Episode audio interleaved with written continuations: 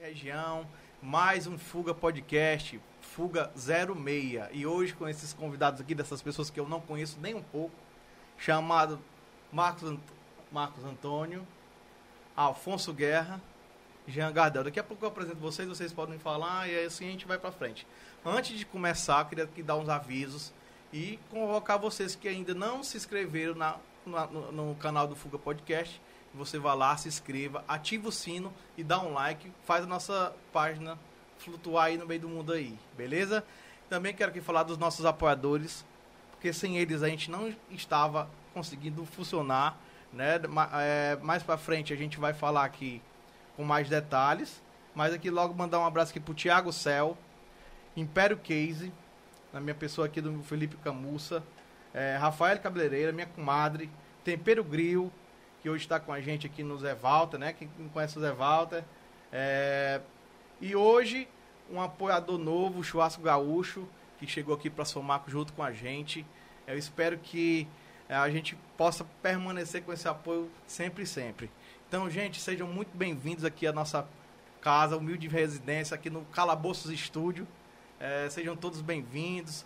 É, Marcos Antônio, você pode deixar uma palavrinha aí, depois eu passo pro Afonso, depois passa pro, pro, pro Jean. Hoje, hoje a noite aqui é um bate-papo bem tranquilo, para a gente tentar aqui passar para o público qual a importância que tem o agente de endemias, que antes era é, ao nível federal, né, ao regime que era, que era regido ao regime federal, e hoje nós estamos é, pelo regime da prefeitura. Né? A gente vai explicar isso aqui mais para frente, quando a gente estiver batendo aqui um papo. Então, Marcos, seja muito bem-vindo, dá as boas-vindas e depois a gente passa para o Afonso, depois passa para o GG e assim a gente vai rodar aqui a, a, nossa mesa. Boa noite, pessoal. Eu sou o Marcos Antônio, eu sou o famoso Marcos da Sucan. É, admirado por alguns e odiado por muitos, né? Porque quem é, administra qualquer coisa tem as pessoas que admiram, mas tem as outras que, que não tanto, né? É, eu admiro o Junix, porque ele sempre traz essas novidades e tenta levantar a, a bola é, do serviço público para não deixar a peteca cair. Hoje, a gente vê que o serviço público tomou outro rumo. Não poderia ser diferente, né? Porque tudo modernizou. Antigamente a gente sofria demais, né? A gente fazia o trabalho da gente com muita dedicação, com muita boa vontade, mas as condições eram poucas. Para você ter uma ideia, quando eu entrei no, no serviço público em 1978, é, a gente tinha um carro para ir deixar a gente no itinerário e a gente passava o mês todinho nesse itinerário e o inspetor, o supervisor, só aparecia quando a gente concluía essa tarefa, esse itinerário, né? Então ali a gente, o transporte da gente era de pé e toda a bagagem da gente, inclusive o material de serviço, era conduzido por a gente. A gente levava é, o BHC dentro da bolsa, levava a bomba cheia de pacotes também de BHC, bolsa de roupa, balde e ia direito uma saúva, né? Ia deixar, aqui uma, deixar aqui bem claro para vocês, BHC é o inseticida da época, né? É, era Muito conhecido por maltratar e matar muitas pessoas, muitos agentes também. Uhum. Gente, para quem não está sabendo ainda, vamos lá. Marcos aqui é um servidor da antiga Deneru, antiga Sucan, antiga SEM, e hoje aposentado.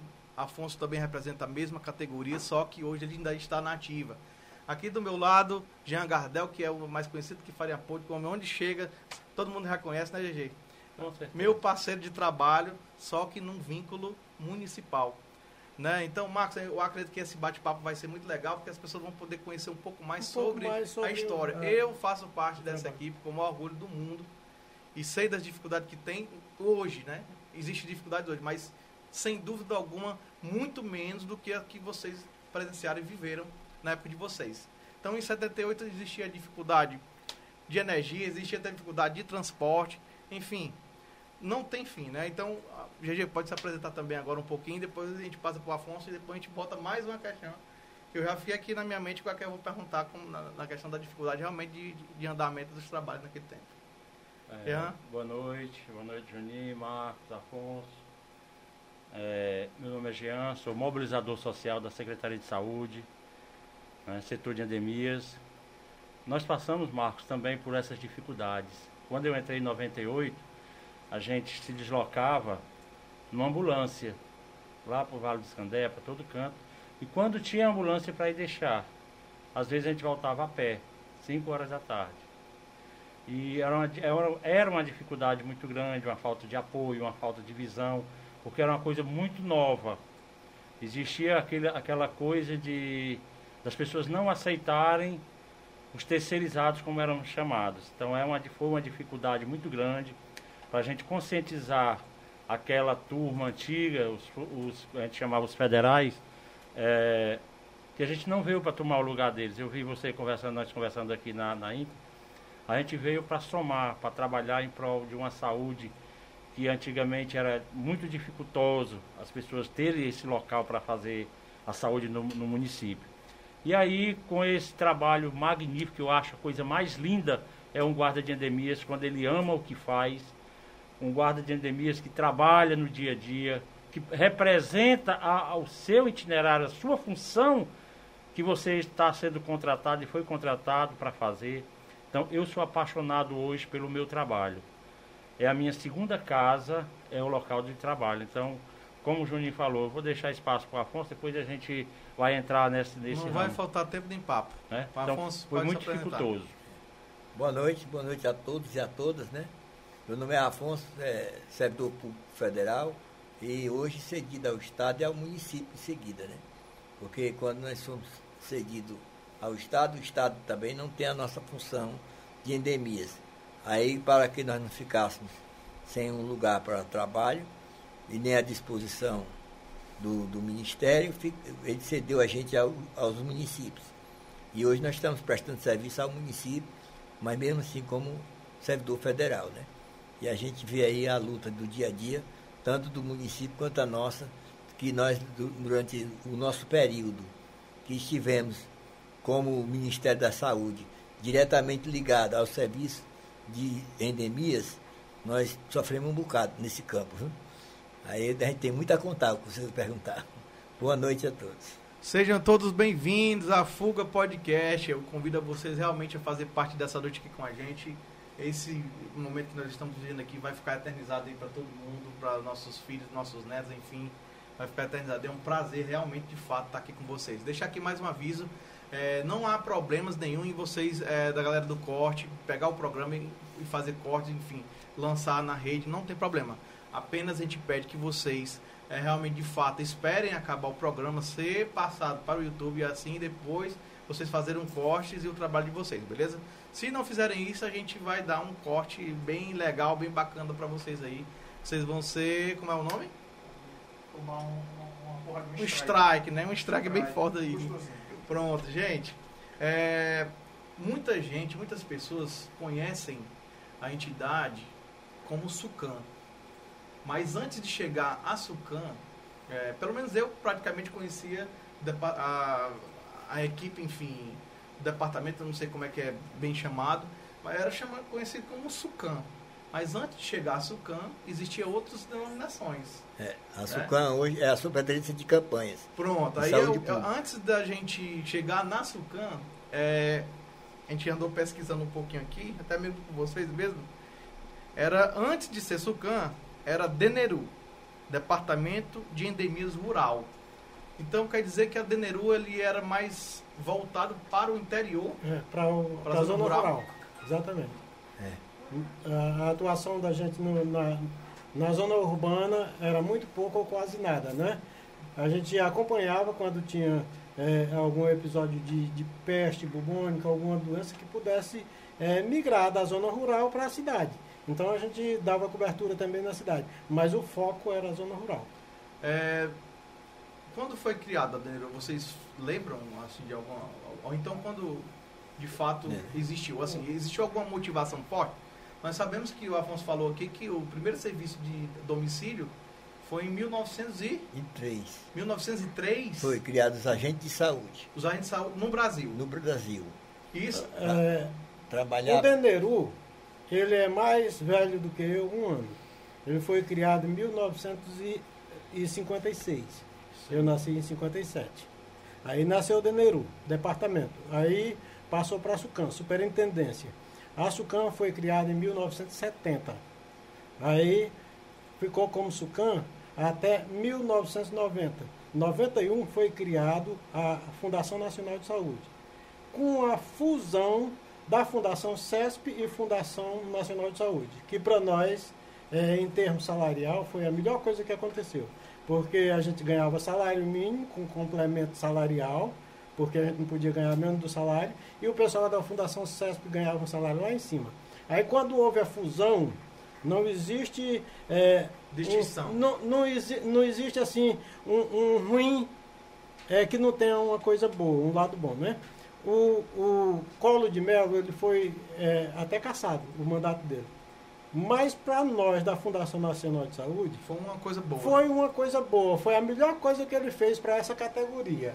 O Sarney Então- também foi o então- criador da E- unificação. Então, então o, o- a criação é, da, da Fundação Nacional de Saúde, que aconteceu em 1991, para nós foi, foi fantástico.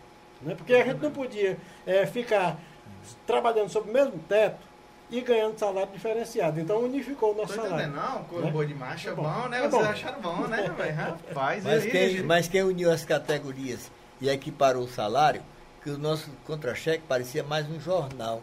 Era grandinho, né? Aí o Sarney veio e unificou tudo, tudo lá em cima, na cabeça. Aí o finado Zé Ferreira dizia assim, nós dávamos sentir saudade do pai Sarney, né? Foi o único, o único presidente que olhou para o funcionário público. Voltando aqui, o Deneru, ele, tra- ele trabalhava certas campanhas. Todas É. as campanhas de, de endemias. Todas as campanhas. Nós trabalhamos desde o Deneru sete campanhas.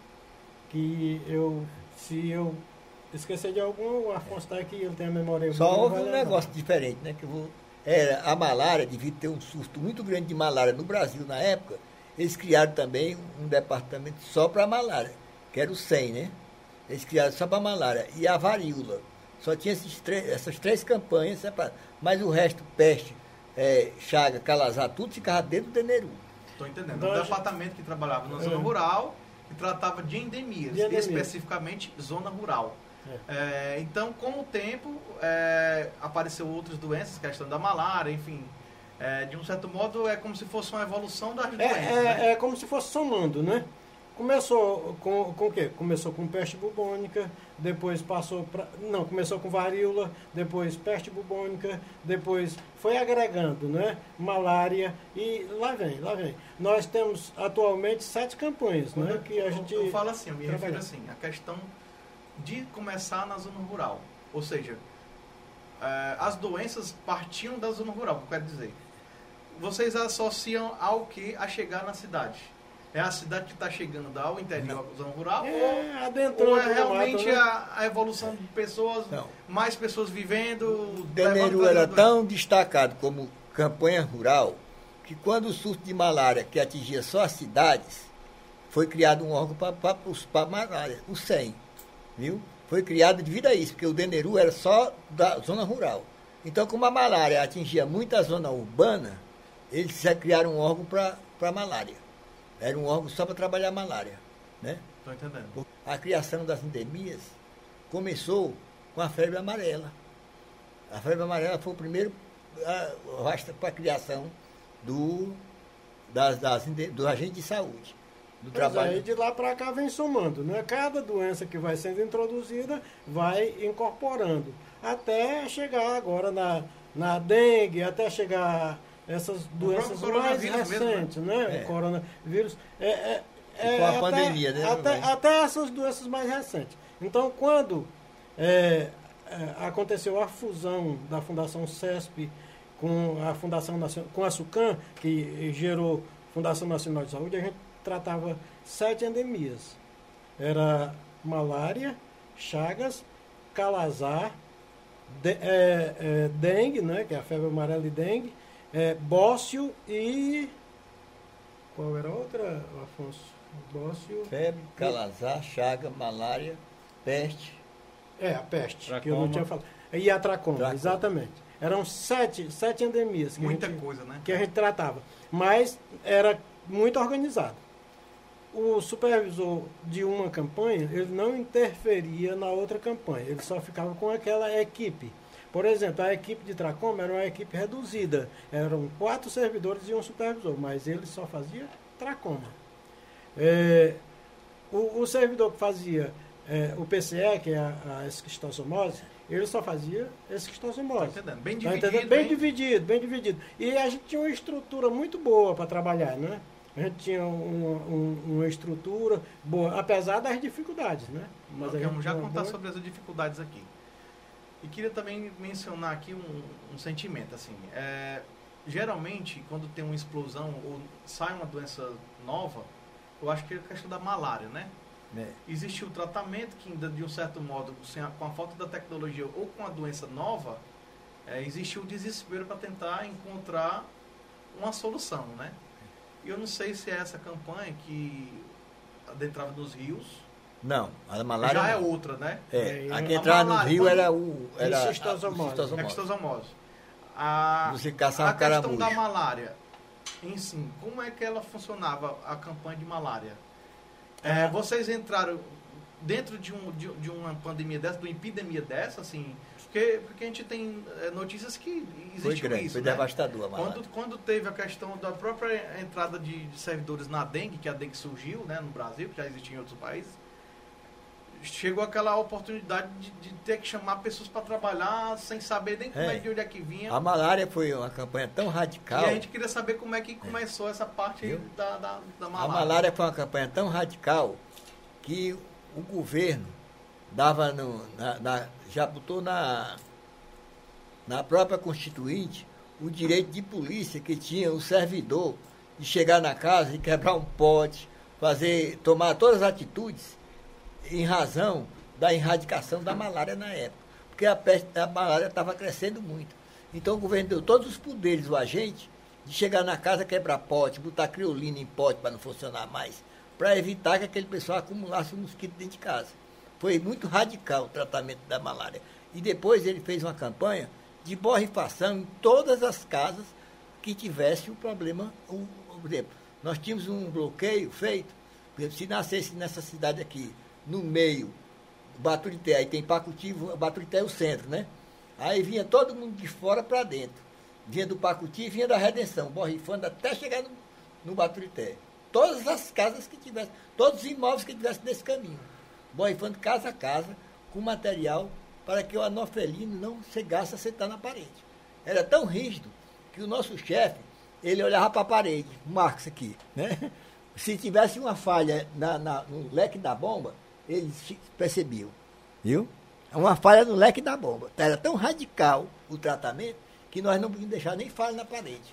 Olha, só para ilustrar o que ele está falando. A gente trabalhava com DDT. O DDT, o DDT ele é como se fosse uma mão de supercal que a gente dá nas paredes. Branco. branco.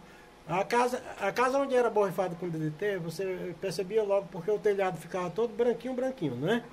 Ah, Naquele Forte tempo, demais. naquele tempo a ditadura falava alto, as pessoas não tinham o direito de, É de- justamente o que eu queria É. mencionar. O Afonso chegou aqui dizendo que realmente a campanha foi muito forte. Que dá, adentrava entrar nas residências, na residência. quebrar o pote das pessoas. Exatamente. Que muitas vezes era um depósito que era o único depósito da casa.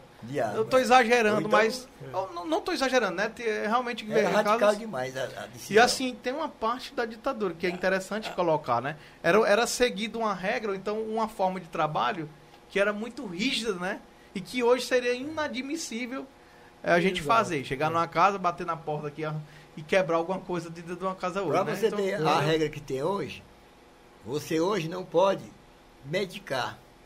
E quem na malária, no na campanha de, do 100, quem medicava era o próprio guarda. O que, é que significa 100? Diga aí, para É, serviço de erradicação à malária. Pronto, que é um Aí- departamento criado especificamente para a doença. né? Era. Aí o que acontecia? Era a campanha de erradicação à malária fazia o quê?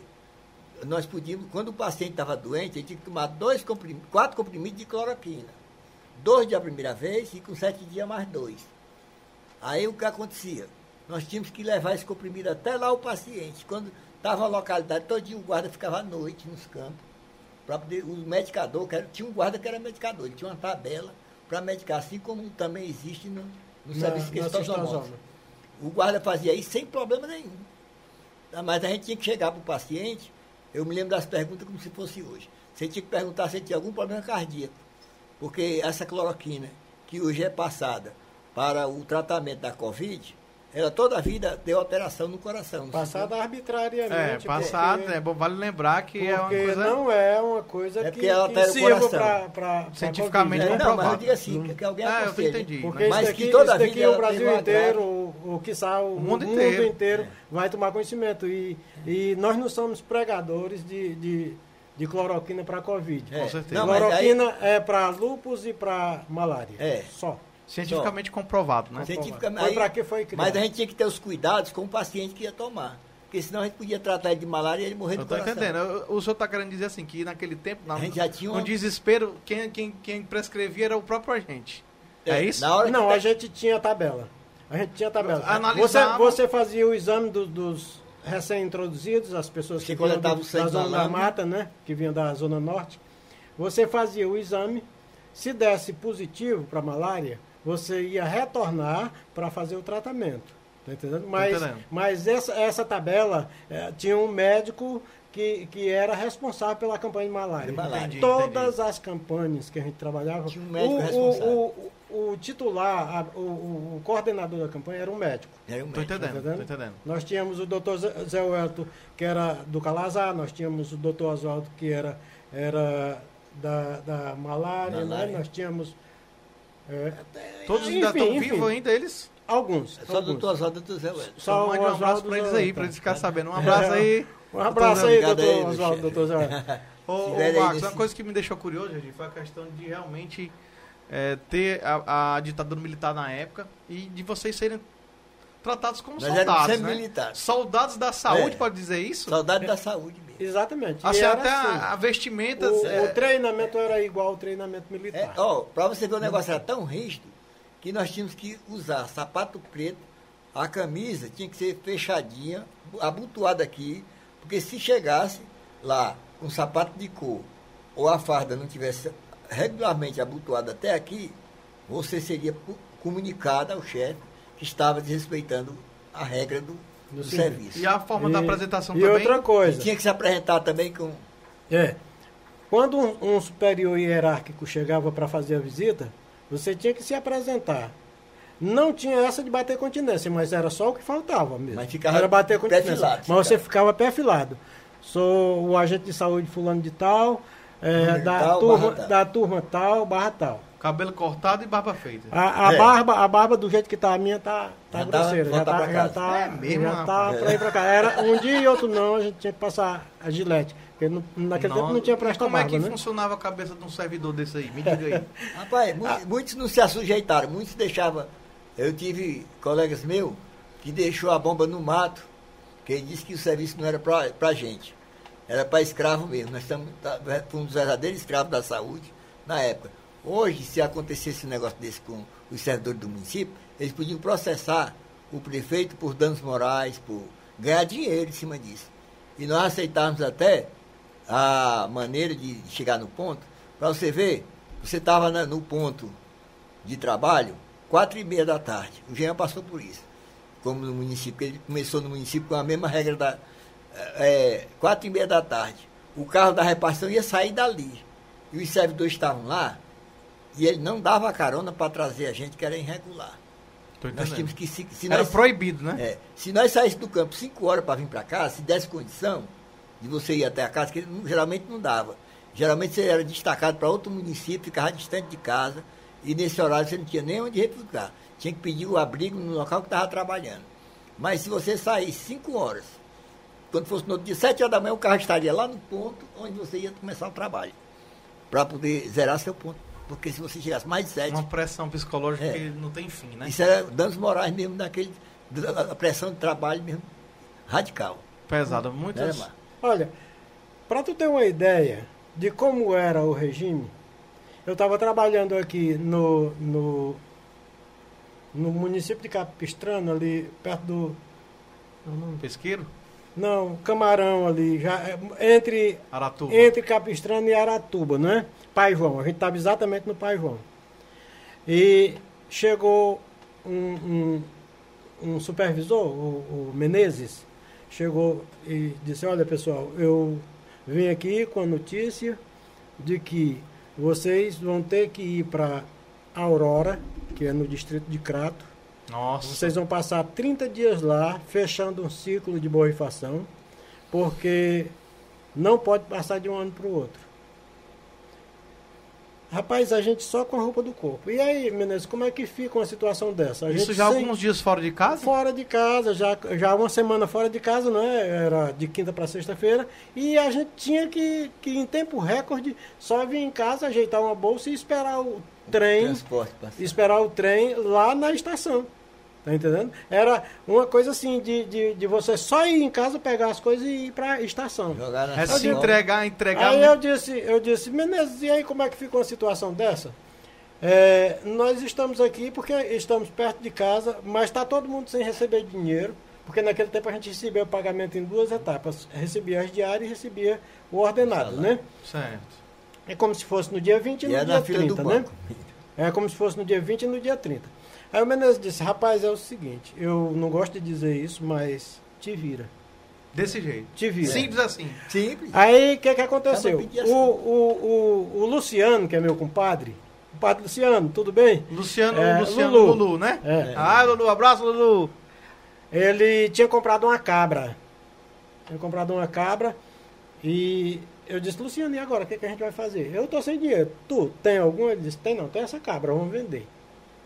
Ele vendeu a cabra, tinha comprado num sítio, no sítio vazante, e vendeu lá no Pai João. Oh, meu Deus do céu. Apurou o dinheiro, botou no- a metade no bolso dele e metade no meu bolso. Aí quando foi de sexta para sábado, pegamos o trem para Aurora. Essa brincadeira de 30 dias passou para 45 dias, Sem pisar em casa. sem pisar em casa. Sem pisar em casa. Eu recém-casado, eh, a mulher ainda não estava grávida, mas aconteceu outro lance também de eu estar fora de casa e ela ter eh, a criança e o Márcio, né, que você conhece. Ah, Oi, Márcio.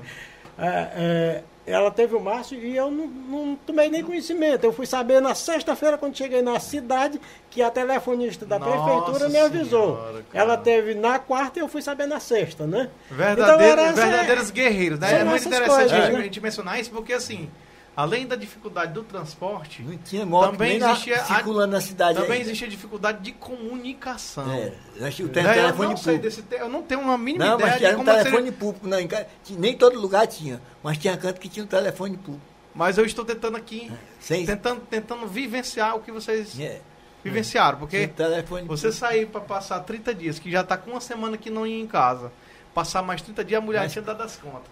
Mais 45. E, mais, Ei, e, e- e esticar de Mas 30 para legal. 45. é, que eu cheguei. fim. Eu cheguei O pro que, é que meu. tu acha, ei, Lígia, disso aí? Eu cheguei pro Ô, meu chefe. Marcos, está faltando você falar uma coisa. Sim. É, em 1970, eu nasci em 70. Em 76 eu estava ali na rua 15 de novembro e via muito sair as bicicletas pretas. Queria que você contasse um pouquinho aí para nós, para o povo que está nos ouvindo e nos assistindo, Não, para frente. sobre as bicicletas, viu, Júnior? Certo. E as Toyotas, as Toyota 4x4 Bandeirantes que a Funasa tinha, né, que a gente via vocês botando aqueles caixãozão grande em cima é, dessa Toyota e não podia ninguém entrar lá em cima, era todo mundo dentro da Só Toyota. É. Conta aí um pouquinho para nós. Deixa eu só concluir essa Dentro, parte. dentro da mesma pergunta do Jean, Hum. existe animal também, né? Sim, Que eu vi histórias Sim. que existia animal, gente, também. Houve tempos que compraram, né? É, Um jumento. jumentos. Mas isso daí, Mas é, deixa- pode- é, pode. isso daí é, é anterior a mim. Pronto. a nós aqui, tá entendendo? A questão do jumento, que, a gente, que eles recebiam suprimento de fundo para comprar o milho para o animal, é, antes da gente. Agora a questão das bicicletas, não. As bicicletas já, for, já foram com a gente. Que para nossa região aqui não foi muito boa, porque andar Alto, de bicicleta na serra não dá, né? Quer dizer que Agora- cada, um, cada um recebia uma bicicleta na É, época Uma bicicleta bicicleta. e a manutenção era feita pelo governo. Pelo, não, era pelo próprio Pelo servidor. próprio servidor que tinha. Pelo próprio servidor. Ei, Agora, quando era para repor peça, pneu, essas coisas não, vinha o pneu. Mas a, a, a manutenção do dia a dia, coxa parafuso, então, para funcionar. era o próprio servidor. Mas, ei, Marco, vou contar uma historinha aqui legal. Que eu cheguei, eu, no- eu na- nascido e criado na Fortaleza, Eu, né? eu queria só concluir essa história Tá. do nascimento do Márcio, que foi um negócio Tá. interessante e foi uma coisa mais recente, né? Ah. 1983 foi ontem, né? É, Então, é, é, eu estava trabalhando aqui em Senador Pompeu, era um plano de expansão. Olha, Senador Pompeu dá o quê? Dá 180 quilômetros daqui Senador Pompeu, que hoje é um pulo, não é? Hoje é bem pertinho, Hoje, já né? de carro, né? É, de carro, de moto, né? Mas É, um imagina pulo. indo de trem, hein? Indo de trem ou, ou, ou E o carona. aventu- aventurando as caronas, né? Então, aconteceu isso. Eu estava trabalhando eh, no final do município, porque teve esse plano de expansão da doença de Chagas, e a gente foi fazer o mapeamento de alguns municípios que não eram inclusos no trabalho de, de combate à, à doença de Chagas. Então, eh, nesse, nesse tempo, não existia o, o celular. Hoje, a gente tem um celular que quando a gente tinha algum problema na família, ou a gente ligava para a prefeitura ou para um amigo que tivesse telefone para levar um recado, né? Então eu estava no senador Pompeu, e, e, no, num dia de quarta-feira, dia 24 de agosto, e Márcio nasceu. Quando eu cheguei na cidade, a, a moça da, da prefeitura... Sem saber de nada. É. Mas, A rapaz, moça me chamou. Disse, eu tenho uma notícia para te dar. O seu filho nasceu. E aí você não sabia de nada, né? É. Emocionante. Filho, parabéns. Show de bola, garoto. Vocês são os verdadeiros guerreiros. Vocês são os verdadeiros guerreiros. É por isso que eu queria ter feito É. isso aqui. Pra gente demonstrar o outro É. lado da história, sabe? Aí eu vou assim, contar- quantas pessoas, quantos servidores assim não levam com É. peso para casa ou então a vida inteira carregando isso nas costas? Né? Você É. sai de um, você sai de é, se entrega a uma nação, se entrega a sua saúde para promover a saúde. saúde dos outros, né? E É. muitas vezes somos com- mal compreendidos, sabe? E Eu, e quando eu entrei na Sucam, eu entrei com esse, com esse sentimento de valorizar. responsabilidade que E, estava e, assumindo. e cada dia que passa, mais eu tenho essa responsabilidade de dizer o, valor que nós temos. É. Eu faço parte dessa história, mas bem no fim. Eu já não sofri nada. e Nada, você nada, veja nada. bem o seguinte, em 1983 já era uma coisa mais moderna, já tinha a bicicleta que, É. ele, que o colega Olha. falou. Lá a equipe que trabalhava comigo na, na, na, na captura de barbeiro e reconhecimento geográfico, cada um tinha sua bicicletazinha. Mas isso não, não diminuía também A a, a- a dificuldade, dificuldade, cara, não. É- dúvida, sem era dúvida. era para se deslocar de uma casa para outra, de um sítio para outro, né? É. Era muito, muito difícil. a- Mas aconteceu comigo, né? Eu trabalhando numa equipe em Irauçuba e o diretor da repartição chegou com uma bicicleta e disse, essa bicicleta aqui é por guerra. Que os doutores chamavam de guerra. Essa bicicleta é por guerra. Aí ele me deu a bicicleta, os outros todos ficaram. E o inspetor era veterano e eu, matuto velho no serviço. Não conhecia nada. Aí o Irauçuba é um serrote seco e 83 era uma seca da gota lá.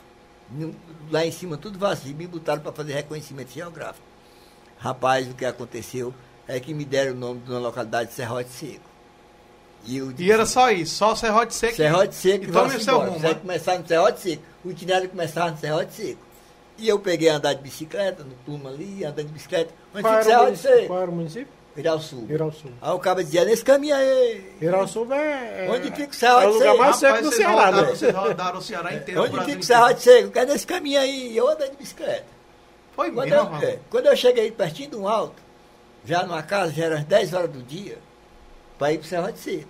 E da, da cidade já estava andando de bicicleta, né? Não era a pé não. Aí o um cidadão saiu assim, quando eu perguntei ao Serrote Seco, o senhor está pensando bem no Serrote Seco, de bicicleta? Eu digo, é, né? Meu aqui, Deus ali da- em cima. Ele disse, o senhor não bota na metade da ladeira. Eu vou lhe fazer um negócio. O feijão já, já, já escaldou. Já dá para beber o caldo. Você vai comer do meu feijão aqui, e vai guardar essa bicicleta aqui, e vai subir esse alto aqui, quando chegar lá no pique da serra, lá a primeira casa que você vê é a Serra de Seco. Aí eu tirei esse caminho, rapaz, a pé. Uma vareda de cobra que eu nunca tinha andado.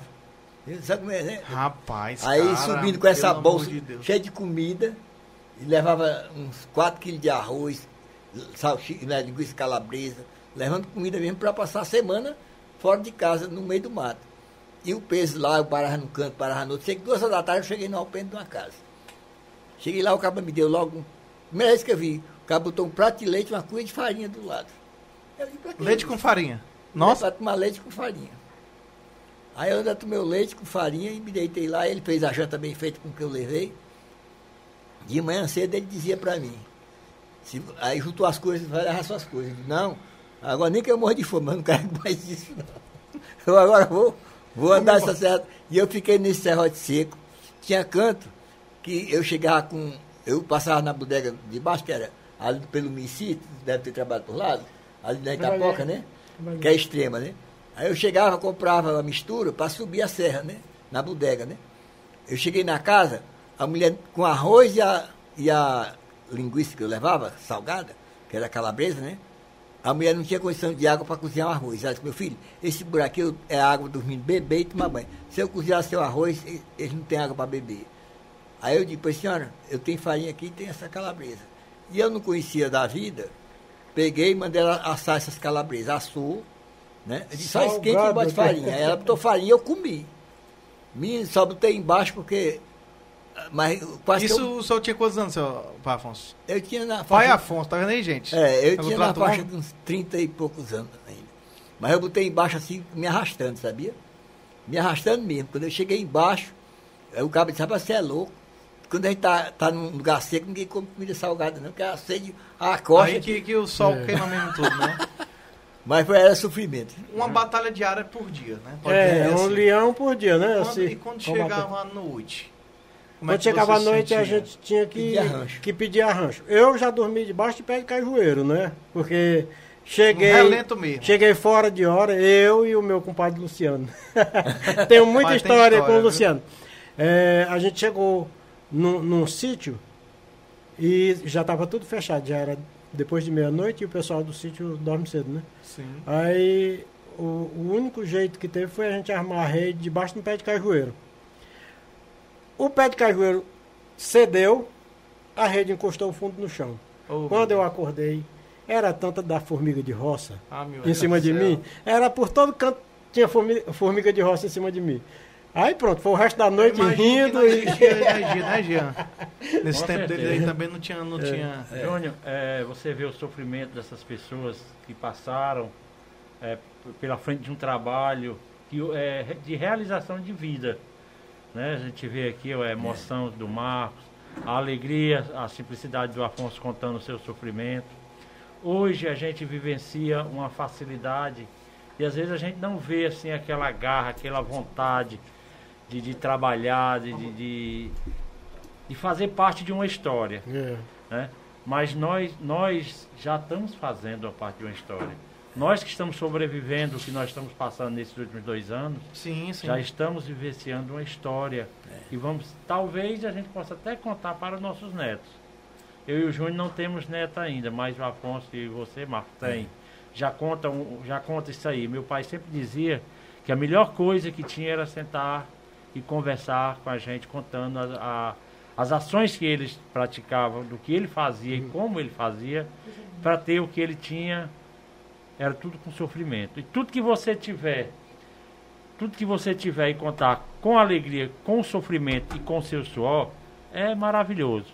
E eu, eu aqui, eu quase me emocionar também, mas a gente tem que se segurar. Segurou, né? Eu vi, viu? Eu, Eu eu vi gosto dessas brilhar. histórias. Eu adoro essas histórias de Eu vi vida, lição olho- de vida Mas, que vocês estão Eu passando hoje. mas essa, vi. essa minha história não é ímpar, não. No dia que meu pai morreu, eu estava aqui no Evaristo e quase que eu não tomava conhecimento. Né? A minha mulher foi que fretou um carro e foi me buscar lá na Serra do Evaristo, em 1981. Ele faleceu aqui em Baturité e nesse tempo a gente não podia vir dormir em casa, mesmo que tivesse Se perto. estivesse perto. A Serra do Evaristo é- não é tão longe, dá pra, dá pra vir dormir em casa. Mas se você viesse dormir em casa, você perdia a diária. Porque a diária só era completo se incluísse alimentação e pousada. Então era para essas duas coisas. Se você não dormisse na localidade, era cortada a sua diária daquele dia. Então, quando meu pai morreu também foi outra, outra paulada. Outra, né? outra situação difícil. Agora, a questão de, de se emocionar é porque eu sou assim mesmo. Não, e é eu, bom sou, mesmo. eu sou besta. Não é besta, não. Não quer dizer que é fraqueza, não. É, Quer dizer que é uma- Rapaz, mesmo. quando meu menino nasceu, que o, quem- o inspetor geral trouxe a notícia Ah, nasceu o menino lá na tua casa, nasceu o Samuel. Aí depois, depois eu vou pra casa, ele disse, não, porque você não é parteiro.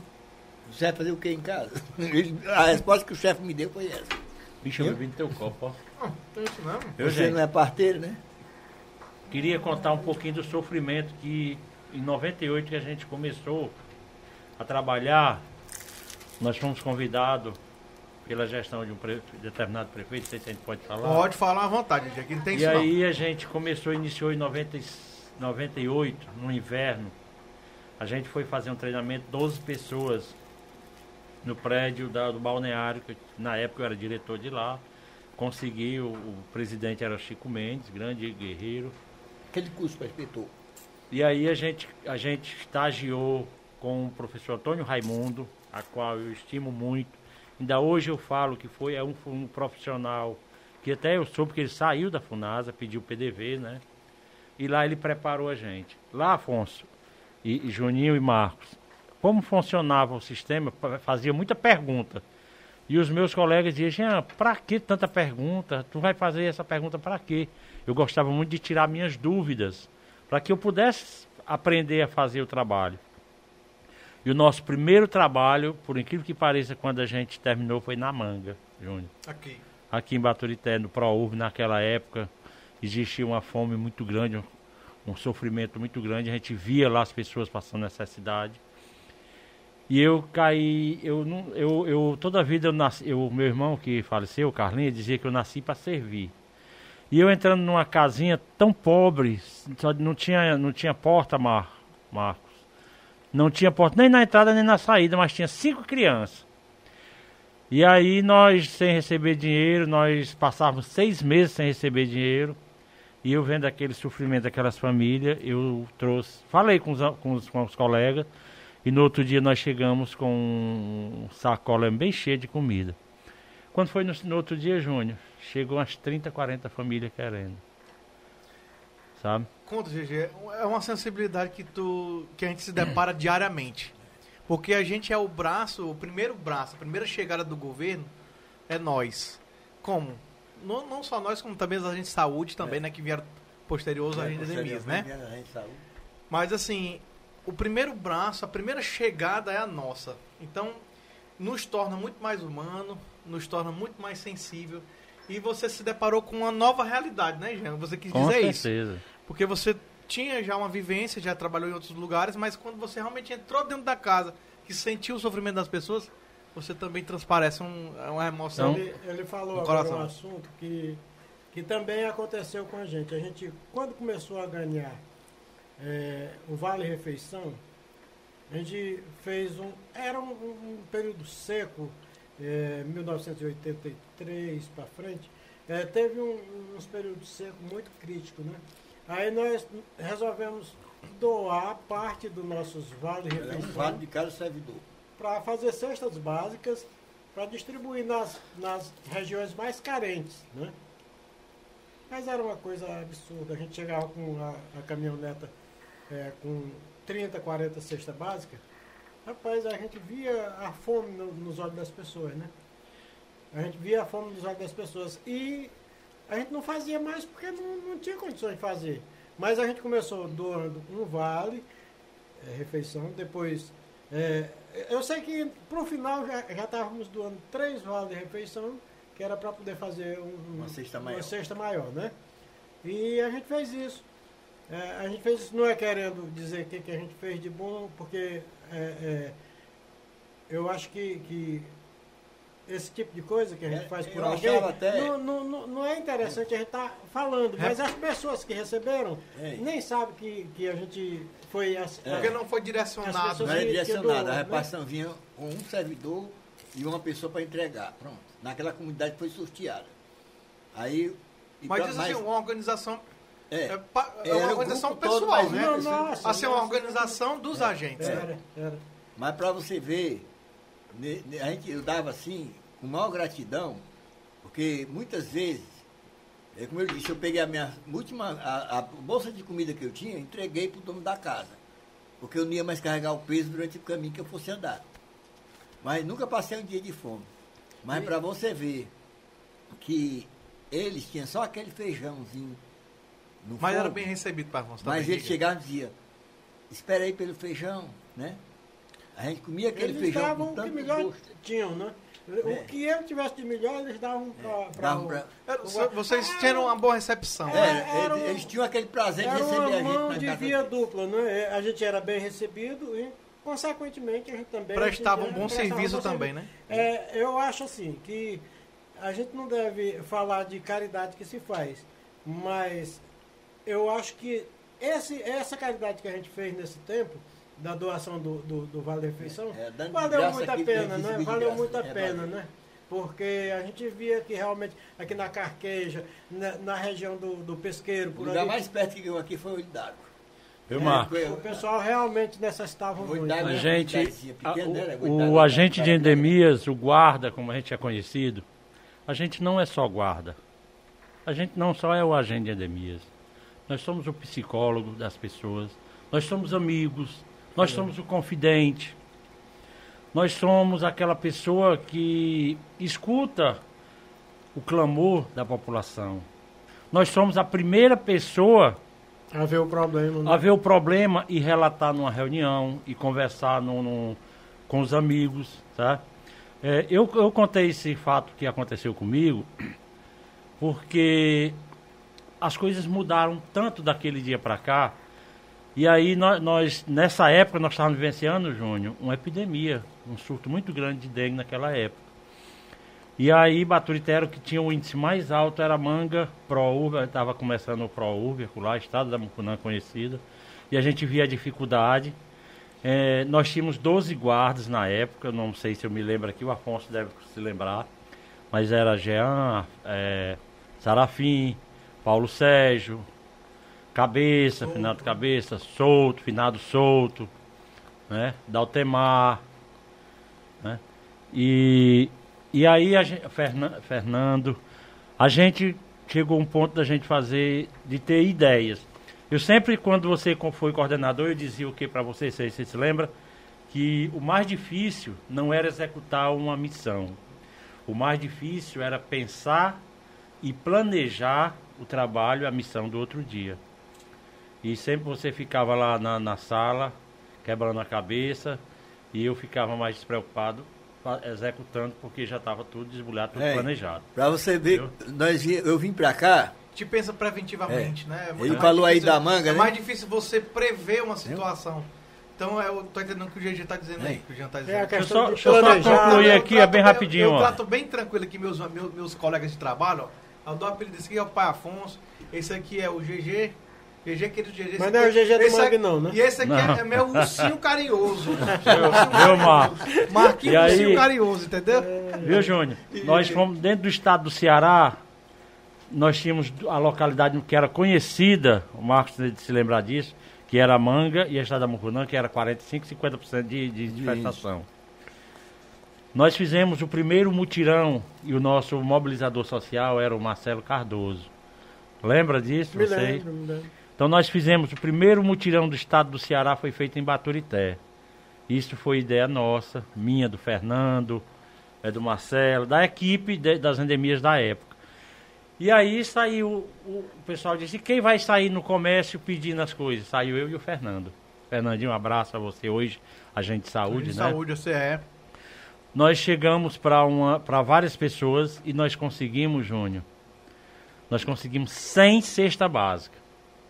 Certo? Quando foi no dia, a prefeitura chegou com 20 cesta básica. Eu disse, nós vamos apanhar. Nós tínhamos distribuído duas, quase duas mil senhas. E aí nós conseguimos cerca de, na época, de 100 cesta básica só com uma pessoa. Só com uma pessoa. E aí o nosso comércio também começou a distribuir, nós chegamos a 160 cesta básica. Comércio, Então sempre, eu comecei. comércio daqui do Baturité sempre foi É muito, maravilhoso. muito presente. É maravilhoso. Os comerciantes, salva No todos dia. aí. Eu só concluir, Afonso, bem rapidinho, tô terminando. Aí, ó, nós fomos fazer o dia D.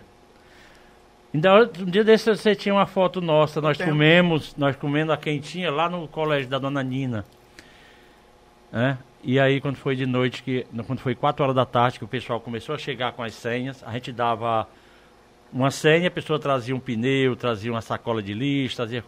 Nós tiramos, Marcos, nós tiramos cerca de 12 carradas na época de entulho, de lixo, Dos rios. inservíveis, né? Não, Do- dos Da quintais das casas, da É. comunidade. muita coisa. Foi uma coisa fora de série. Nós nunca, nunca e pa- na hora passou um cara vendendo xilito, o cara chegou e viu aquilo, viu as crianças, deu uma ruma de xilito pra gente.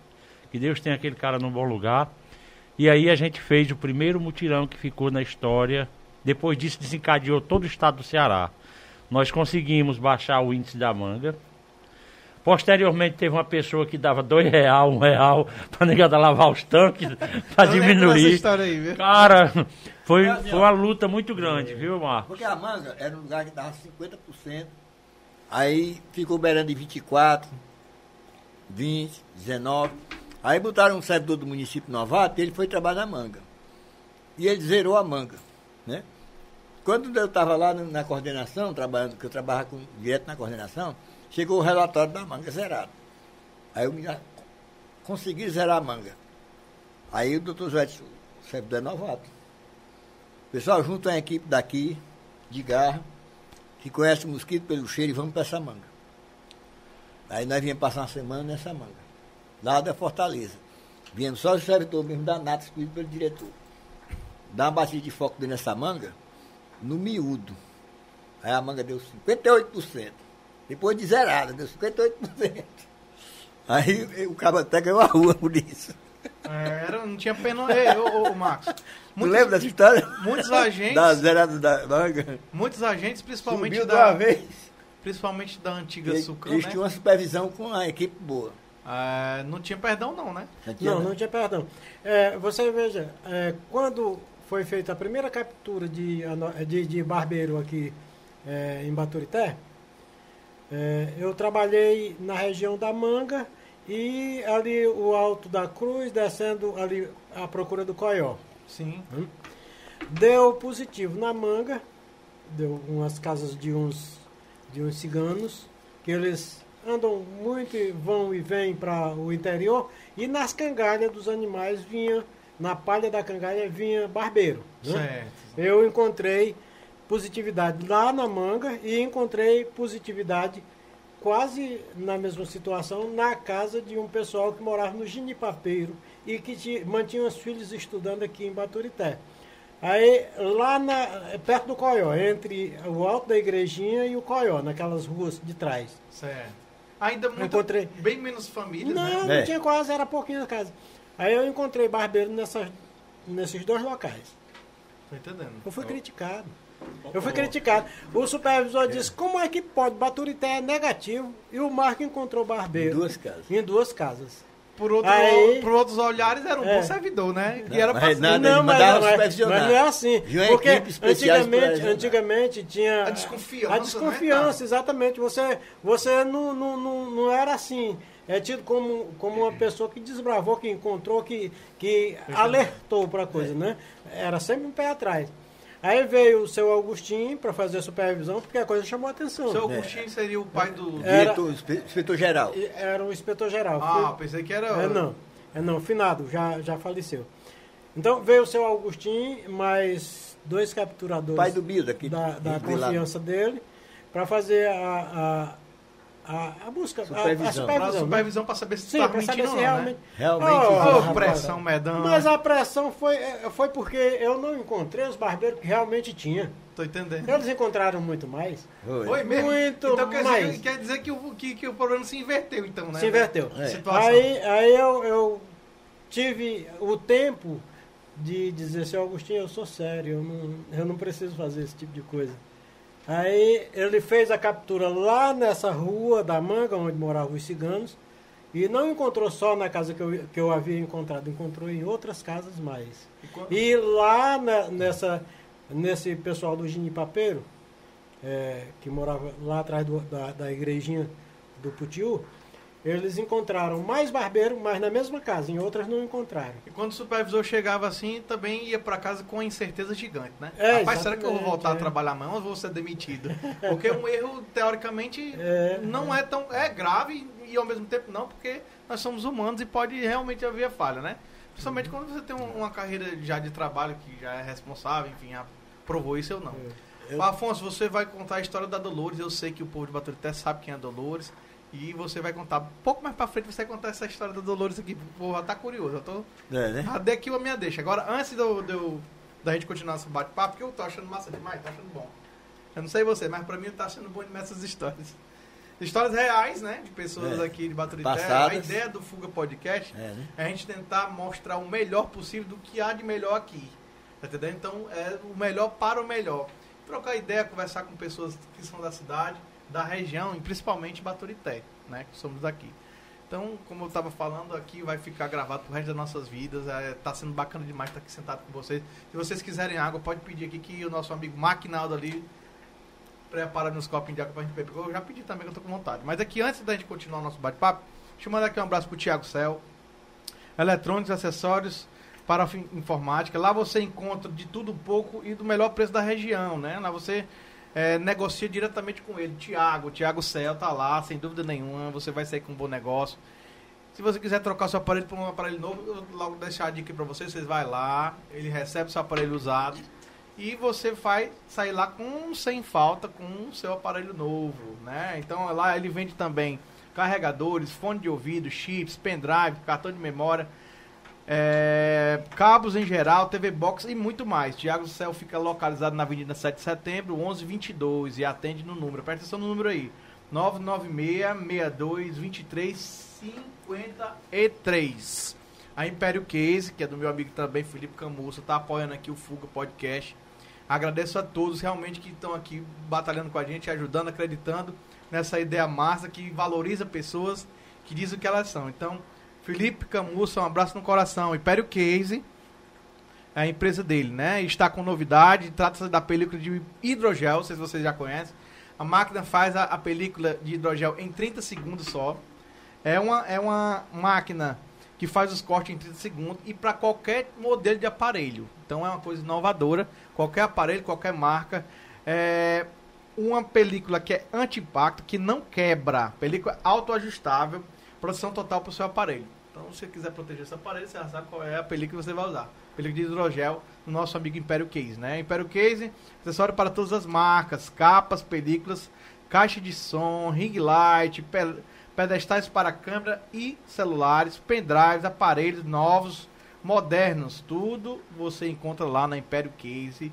Também localizado na Avenida 7 de Setembro, número 820, Centro Baturité, Ceará, Brasil. E atende o número 99 e 635 91 18. Falar com o Felipe Camussa. Eu tô demorando um pouquinho mais aqui porque são, se não tivesse esses apoiadores, não existia programa. Então, Rafael Cabeleireiro também. Um abraço minha comadre. Um abraço também pro Tempero Grio aqui na pessoa do José Valto. José Valto que teve aqui na semana passada. Ele quase foi um agente de Demis, viu? Ele aqui ele foi do soldado militar, do soldado do exército, a, a- a ser quase agente de Demis. Rapaz, como é que pode? Eu não sabia dessa história só não. Depois, depois me beirando pra ser agente de Edemias. Ia tomar o lugar do Demar, ele disse. Eu digo, eu ia tomar o lugar do Demar, brincando aqui com a gente. Então, Zé Walter, cara, muito obrigado. Você tem sido uma força aqui pra gente. Sem dúvida nenhuma, a fuga não existiria sem você, porque você já, já faz parte da fuga, da história da fuga. Fuga Podcast. E hoje, é, estreando aqui nosso apoio, o Churrasco Gaúcho. Se vocês ainda não experimentaram o Churrasco Gaúcho, fica localizado ali na Valdemar Falcão, né? O autêntico sabor do sul no maciço. Um abraço todo especial aí pro Carlos, o Carlos que a Ana Maria, que são os organizadores do Churrasco Gaúcho. Espero que a gente passe muitos e muitos anos divulgando aqui é, o espaço de vocês. Galera, bora pra frente? Bora conversar mais um pouquinho, né?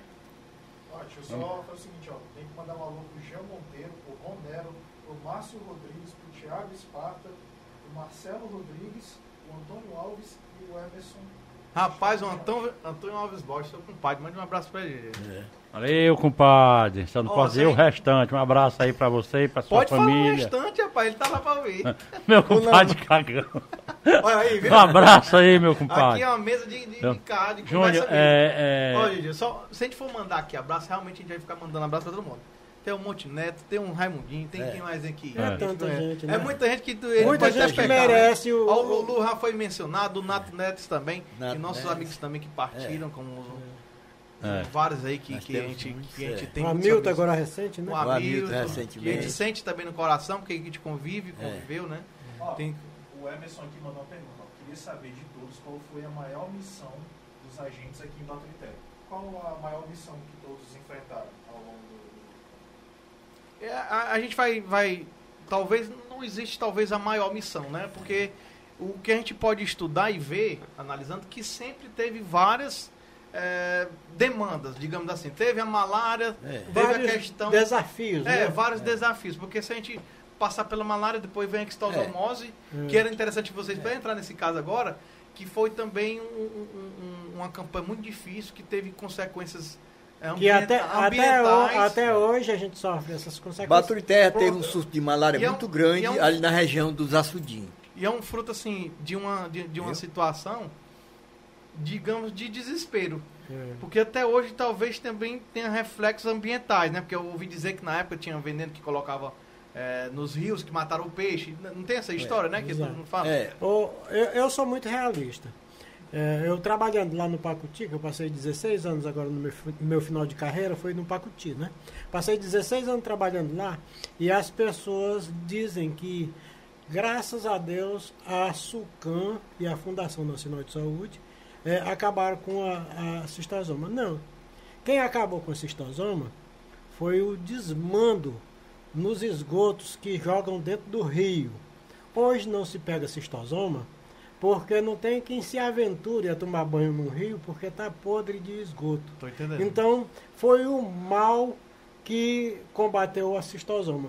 Infelizmente, os nossos rios morreram junto com a cistosoma. Nós não encontramos cistosoma. Foi um feito da SUCAM ou da Fundação? Para mim, não, Não. foi. Para mim, não foi. porque Simplesmente as pessoas deixaram de usar esses mananciais porque está altamente poluído. Né? Que é uma coisa que eu acho que é muito pior do que a cistosoma, porque a cistosoma a gente já estava quase acostumando a tratar, a, a, a, a encontrar o doente. Até educar e- também, né, de um certo Educar, exatamente. Agora, nós não temos mais rio no nosso maciço por é conta de esgoto a esgoto. céu aberto. Por hoje. conta de esgoto. Ô, ô, Não pode nem se dizer como que é é o um nome do rapaz aí que fez a Marinaldo. pergunta? Marinaldo? Ah, Que É o rapaz que fez a pergunta Ah, dos dois desafios. O Anderson, foi, é, eu gostei muito da sua, da sua indagação aí com a gente. Eu queria des- desabafar aqui com você. pode ficar à vontade. Para você ter uma ideia, nós tivemos duas, duas aventuras dessa. é, em 2016, nós tivemos uma epidemia em Baturité que 70%, Marcos, das pessoas tiveram dengue, zika e chikungunya. Você sabe disso. E os, os agentes de endemias, os agentes de endemias, comandada pelo próprio Leal Júnior, ele não, pode até não estar lembrado, mas nós demos a volta o único município no estado do Ceará dos 185 que em 45 dias nós conseguimos reverter um quadro de, de- que ia morrer muita gente em Baturité. Nós Foi uma missão trabalhamos impossível mesmo. É praticamente uma missão- imposs- quase impossível. quase Mas impossível. aconteceu. Certo. Nós temos a UMPA com 300 pacientes diariamente. diariamente. Por aí você tira dioturna, é, de dia e de noite, dioturnamente. E o segundo fato que nós, é, que nós reaprendemos a trabalhar foi o caso do Covid. Nós começamos a trabalhar em março, dia 20 de março, foi Júnior. Desde o dia 20 de março, que ninguém nem tirou férias, nem tirou no final de semana, a gente lutou, deu o sangue, como diz o ditado, para que as pessoas de Baturité não viessem é, chegar a óbito é, numa quantidade muito grande. Nós tínhamos um coordenador Muito maior ainda, né, Gigi? é, muito Tá. maior do que teve. gente Tá? Mas voltando aí ao assunto Viu? da, da dengue na UMPA, para vocês verem que o, o serviço era tão. é, a- assim como se diz, a missão era tão impossível que os médicos chegavam, de tarde eu vi médico chegar para o secretário e dizer, eu vou me embora, dê minhas contas. Porque ele não aguenta, ele disse que é humanamente impossível ele atender 200 pessoas num dia. E era- eles contrataram dois médicos na época, e, e os médicos ainda iam embora. Saía do, do plantão direto para ir embora no outro dia, recebeu o dinheiro lá e vamos embora. Teve Não- deles que pulou até a janela, é, né, Afonso? não ficavam lá. Aí, meu Deus, como essa situação reveste. Aí houve a mudança, o Júnior assumiu a coordenação E de repente ele fazia um, um planejamento. Eu digo, pessoal, tem que partir do princípio de bloquear. A cidade já estava com o carro da UBV aqui dentro, já estava tudo amparado para começar o trabalho. Mas aí nós fomos lá e batemos na tecla para o controle biológico. E a, o secretário da época aceitou como um, um norte para tu conseguir o domínio. Que na, na, época nós descobrimos também que era, o larvicida não estava surtindo efeito. Foi uma briga danada, não foi, Júnior?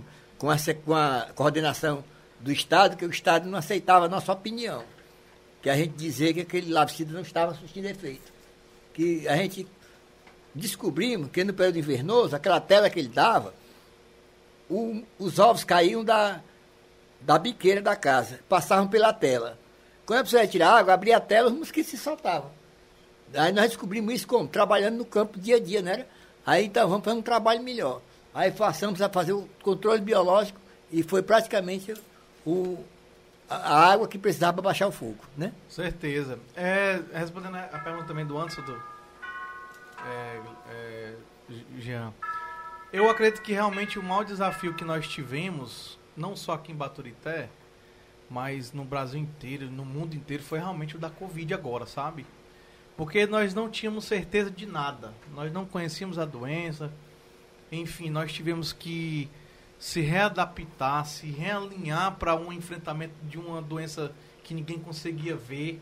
Sabe, eu sempre mencionei que eu acho que em todos os programas, todos os episódios da fuga, eu sempre mencionei, sabe, Marcos?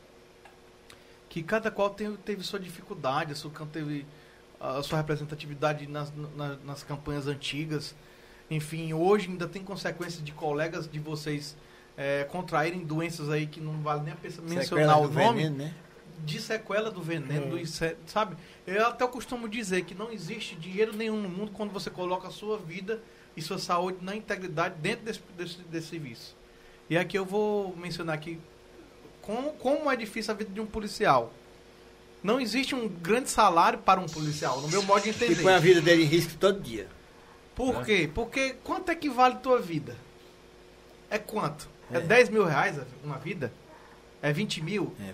Né? Então, da mesma forma, nós também. É, Porque muitos de nós, muitos de vocês, é, doaram, se doaram, se doaram a vida inteira a, para uma nação, para um milhar de pessoas que nem sabem quem são e que hoje tem sequelas que muitos já morreram por, por doenças ruins aí, consequência de, de absurdos de, de, inseticida que na época foram criados de, de, talvez de forma emergencial, que não matava só as células boas, mas também matava as células.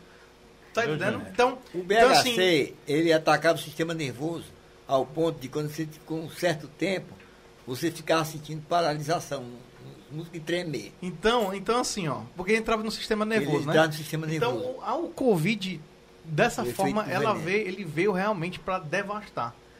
É, teve situações que a equipe cansada do ano passado, exausta e tudo, e eu disse, meu amigo, vocês não estão aguentando, vão para casa.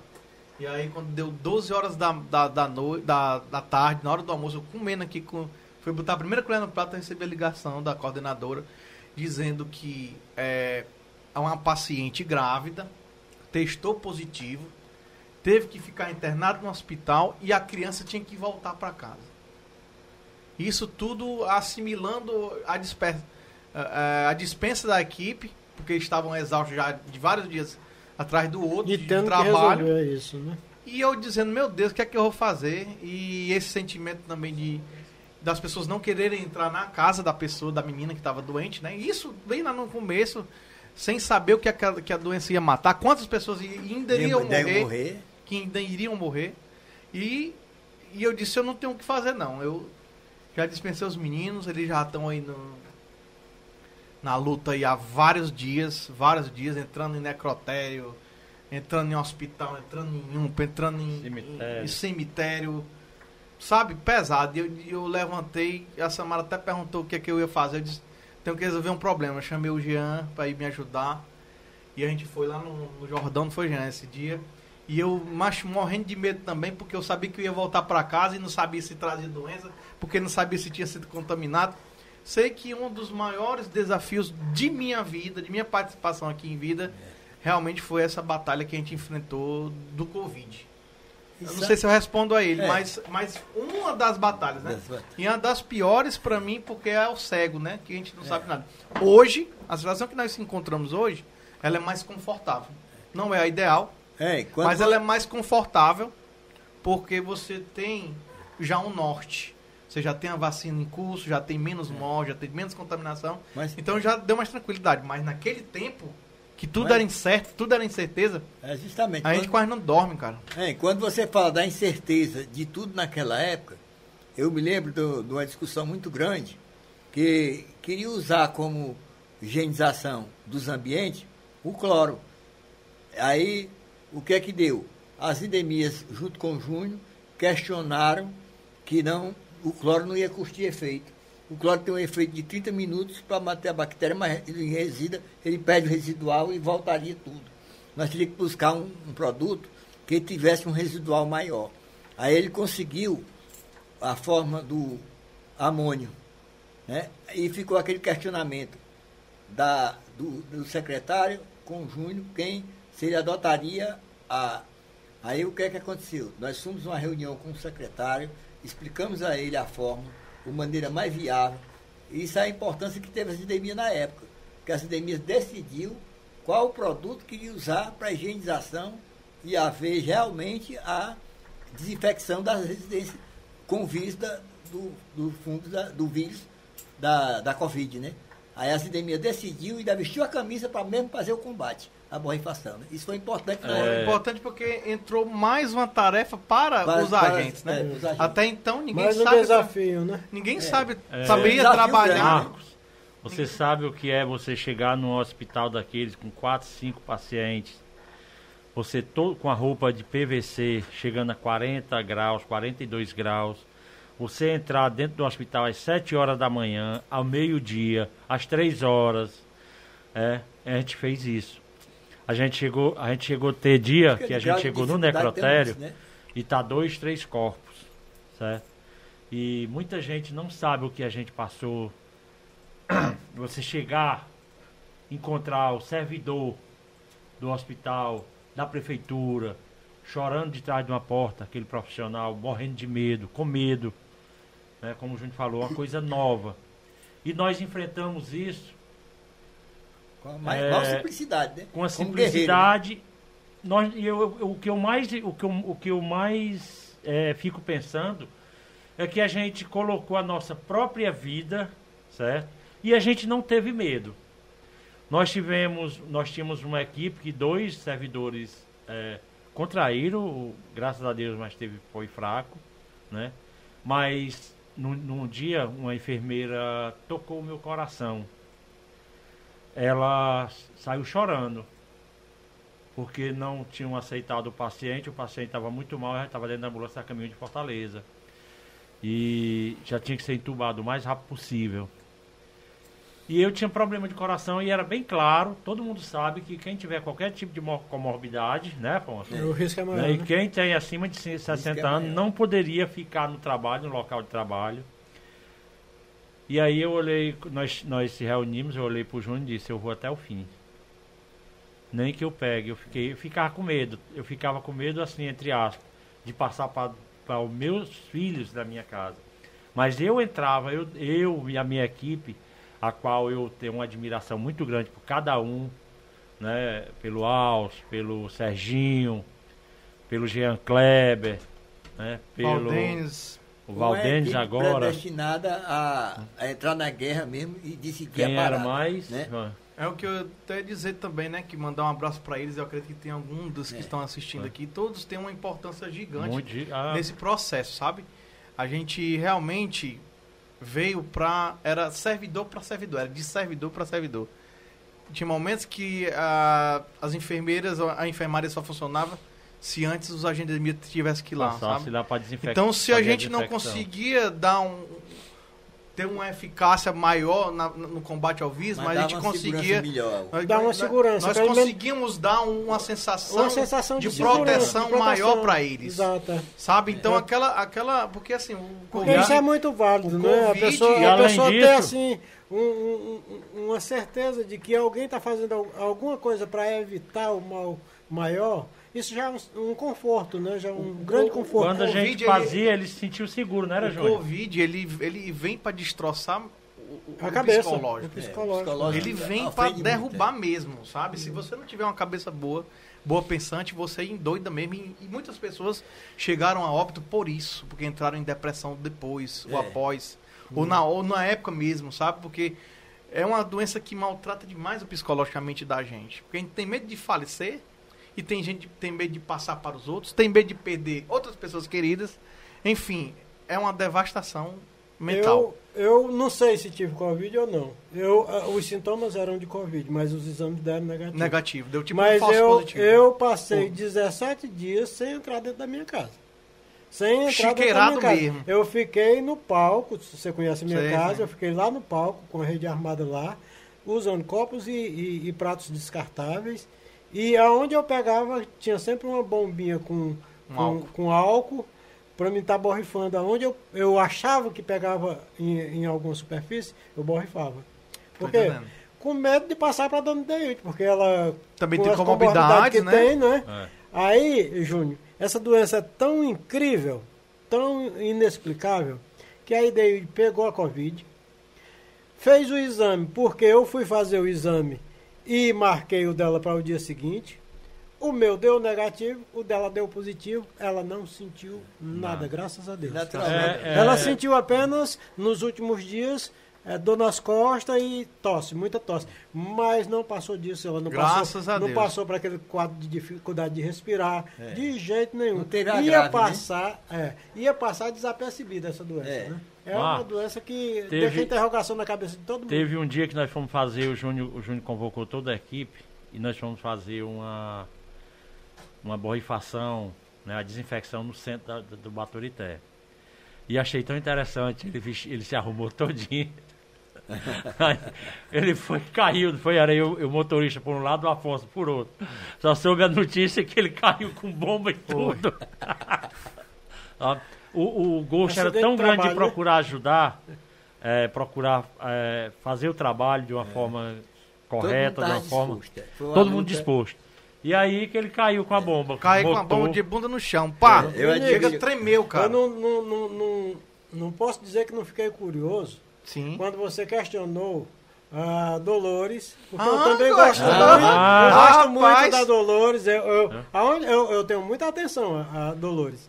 Aonde ela, ela tá, eu procuro conversar. Ela tá bem melhor. Ela não tá mais Rapaz, cara. Aí eu queria que ele tivesse a oportunidade É. de contar esse episódio que aconteceu com a Dolores, né? Rapaz, a- a- essa história da Dolores aí, o, o Afonso pode. O senhor tá lembrando do Tô que é, né? lembrado da história todinha. Porque todo mundo, de um certo modo, todo mundo aqui já conhece a Dolores, né? Então É. tem que chegar com jeitinho e tal. E, É. e a tarefa foi, foi colocada pra É, ele, né? A minha missão. Porque foi. Calma, deixa eu dizer aqui que aí você vai contar a sua história aí Hum. Sim, bem vai. direitinho. Você que vai ficar com, a- com o microfone. E é assim, é, foi detectado na residência dela muita reclamação, os próprios vizinhos denunciando né, a dificuldade que tinha de, de entrar nessa, nessa re- residência dela.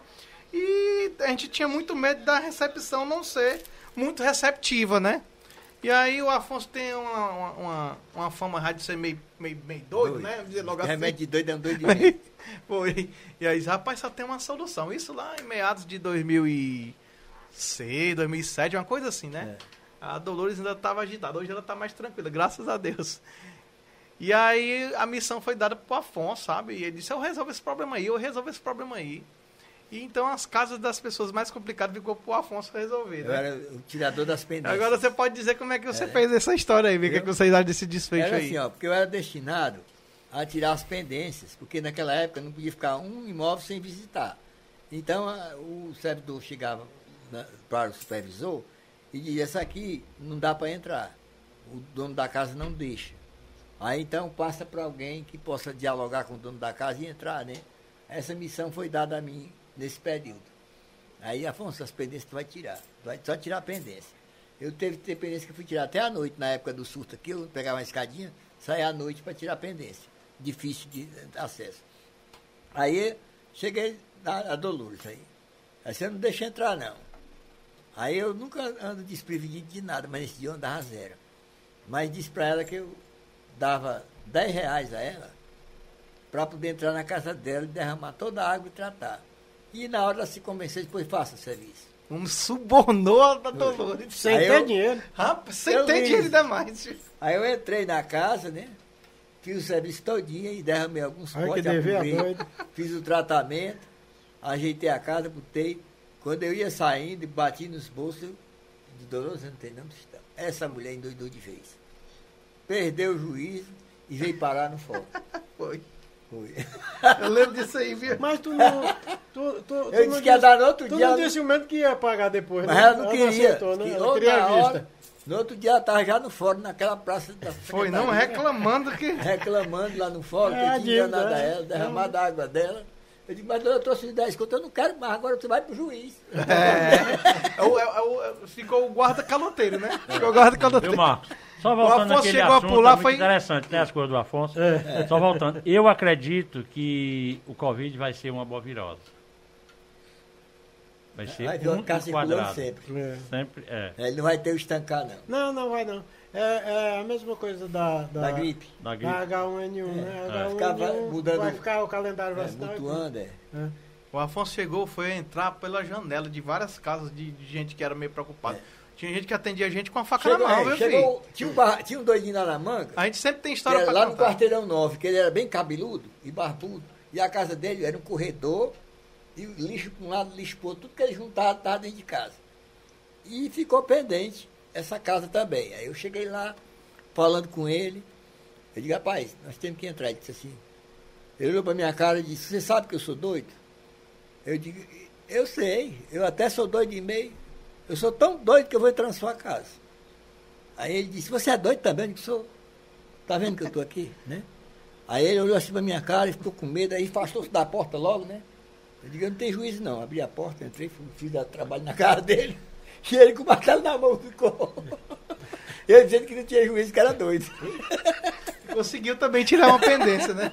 Marcos, voltando aqui, é, quando vocês iam trabalhar, sempre foi tratado como uma, é, agentes campanistas. Porque vocês iam, armavam. Não era uma barraca de, de fato Realmente dizer. era uma campanha, né? Mas era uma campanha, era campanista que ia arrastando, trabalhando nas casas, enfim e tal. E também tinha uma reunião de vocês após, após o final do, de trabalho e tal. E se reencontrava, né? Existia também uma satisfação. Como é que vocês se sentiam depois de um dia de trabalho lutado mesmo assim? É, puxado, digamos assim, né? O que é que vocês. A saudade batia mais forte da, da família, a vontade de desistir também vinha acompanhado. Vocês conseguiam é, se confraternizar dentro de, de, desse meio, mesmo com, com dificuldades, existia uma amizade verdadeira, como também talvez existia problemas também. É, sei lá, tem alguma coisa para contar de, de, Na medida do possível, a gente se divertia também, né? Porque a gente é humano, né? A gente tinha que tirar um diazinho para para farra, né? Porque ah, todo mundo jovem, né? Todo tu... mundo jovem, é, tinha uns que gostavam muito de beber.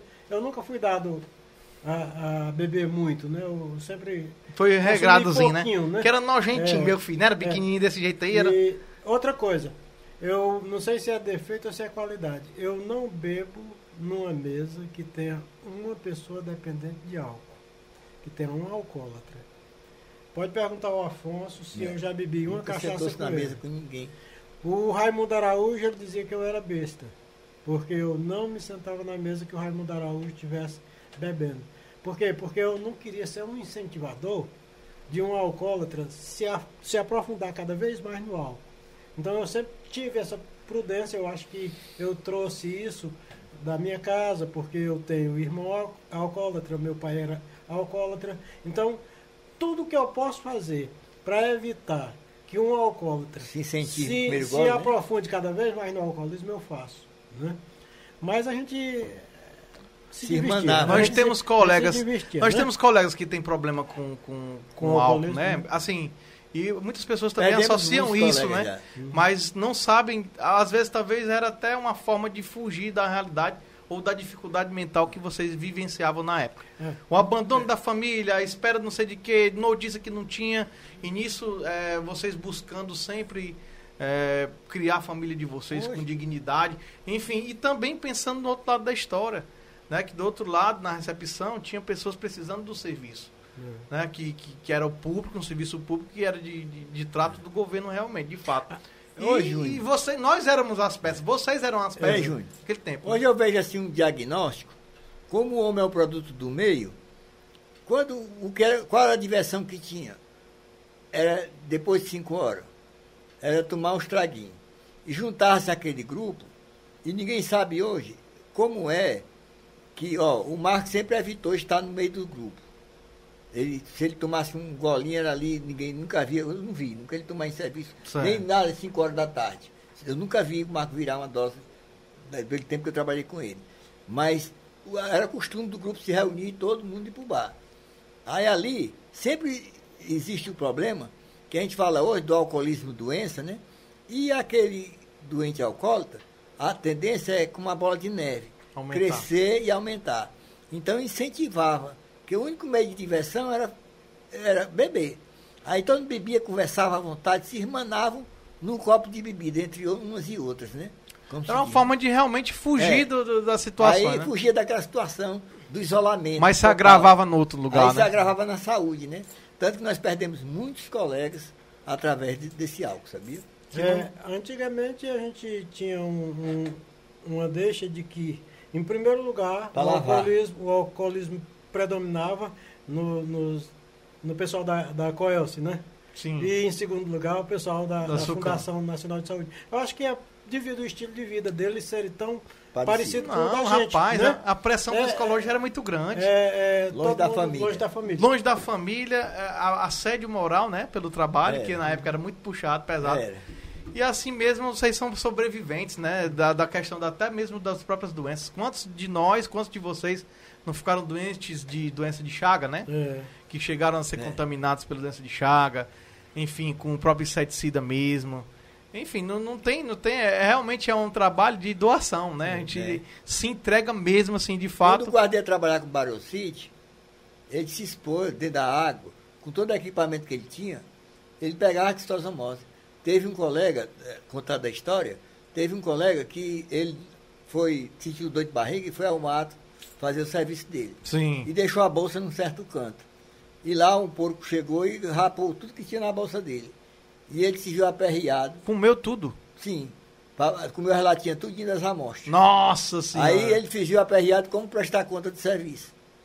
Aí o que é que ele fez? Ele, ele já tinha feito o serviço dele, juntou o material e coletou em todas as latas. Colocou em toda Até aí ele não sabia que tinha citosomose. Mas todas as latas dele deram positivo. Olha as histórias dos homens. Também... Não foi? Rapaz, acontece, né? Esse é um mau exemplo. Mas A não ser Mas seguido. é um exemplo a não O ser sentimento seguido. dele talvez era de, Era, perder o trabalho, né? A obrigação, devido à rigidez da punição, era tão grande que ele se sujeitou a preparar as lâminas, o produto de novo recolhido, né? Ele se sujeitou a isso pela rigidez, queria ser punido. de Ia ser, ia ser expulso, talvez, né? É.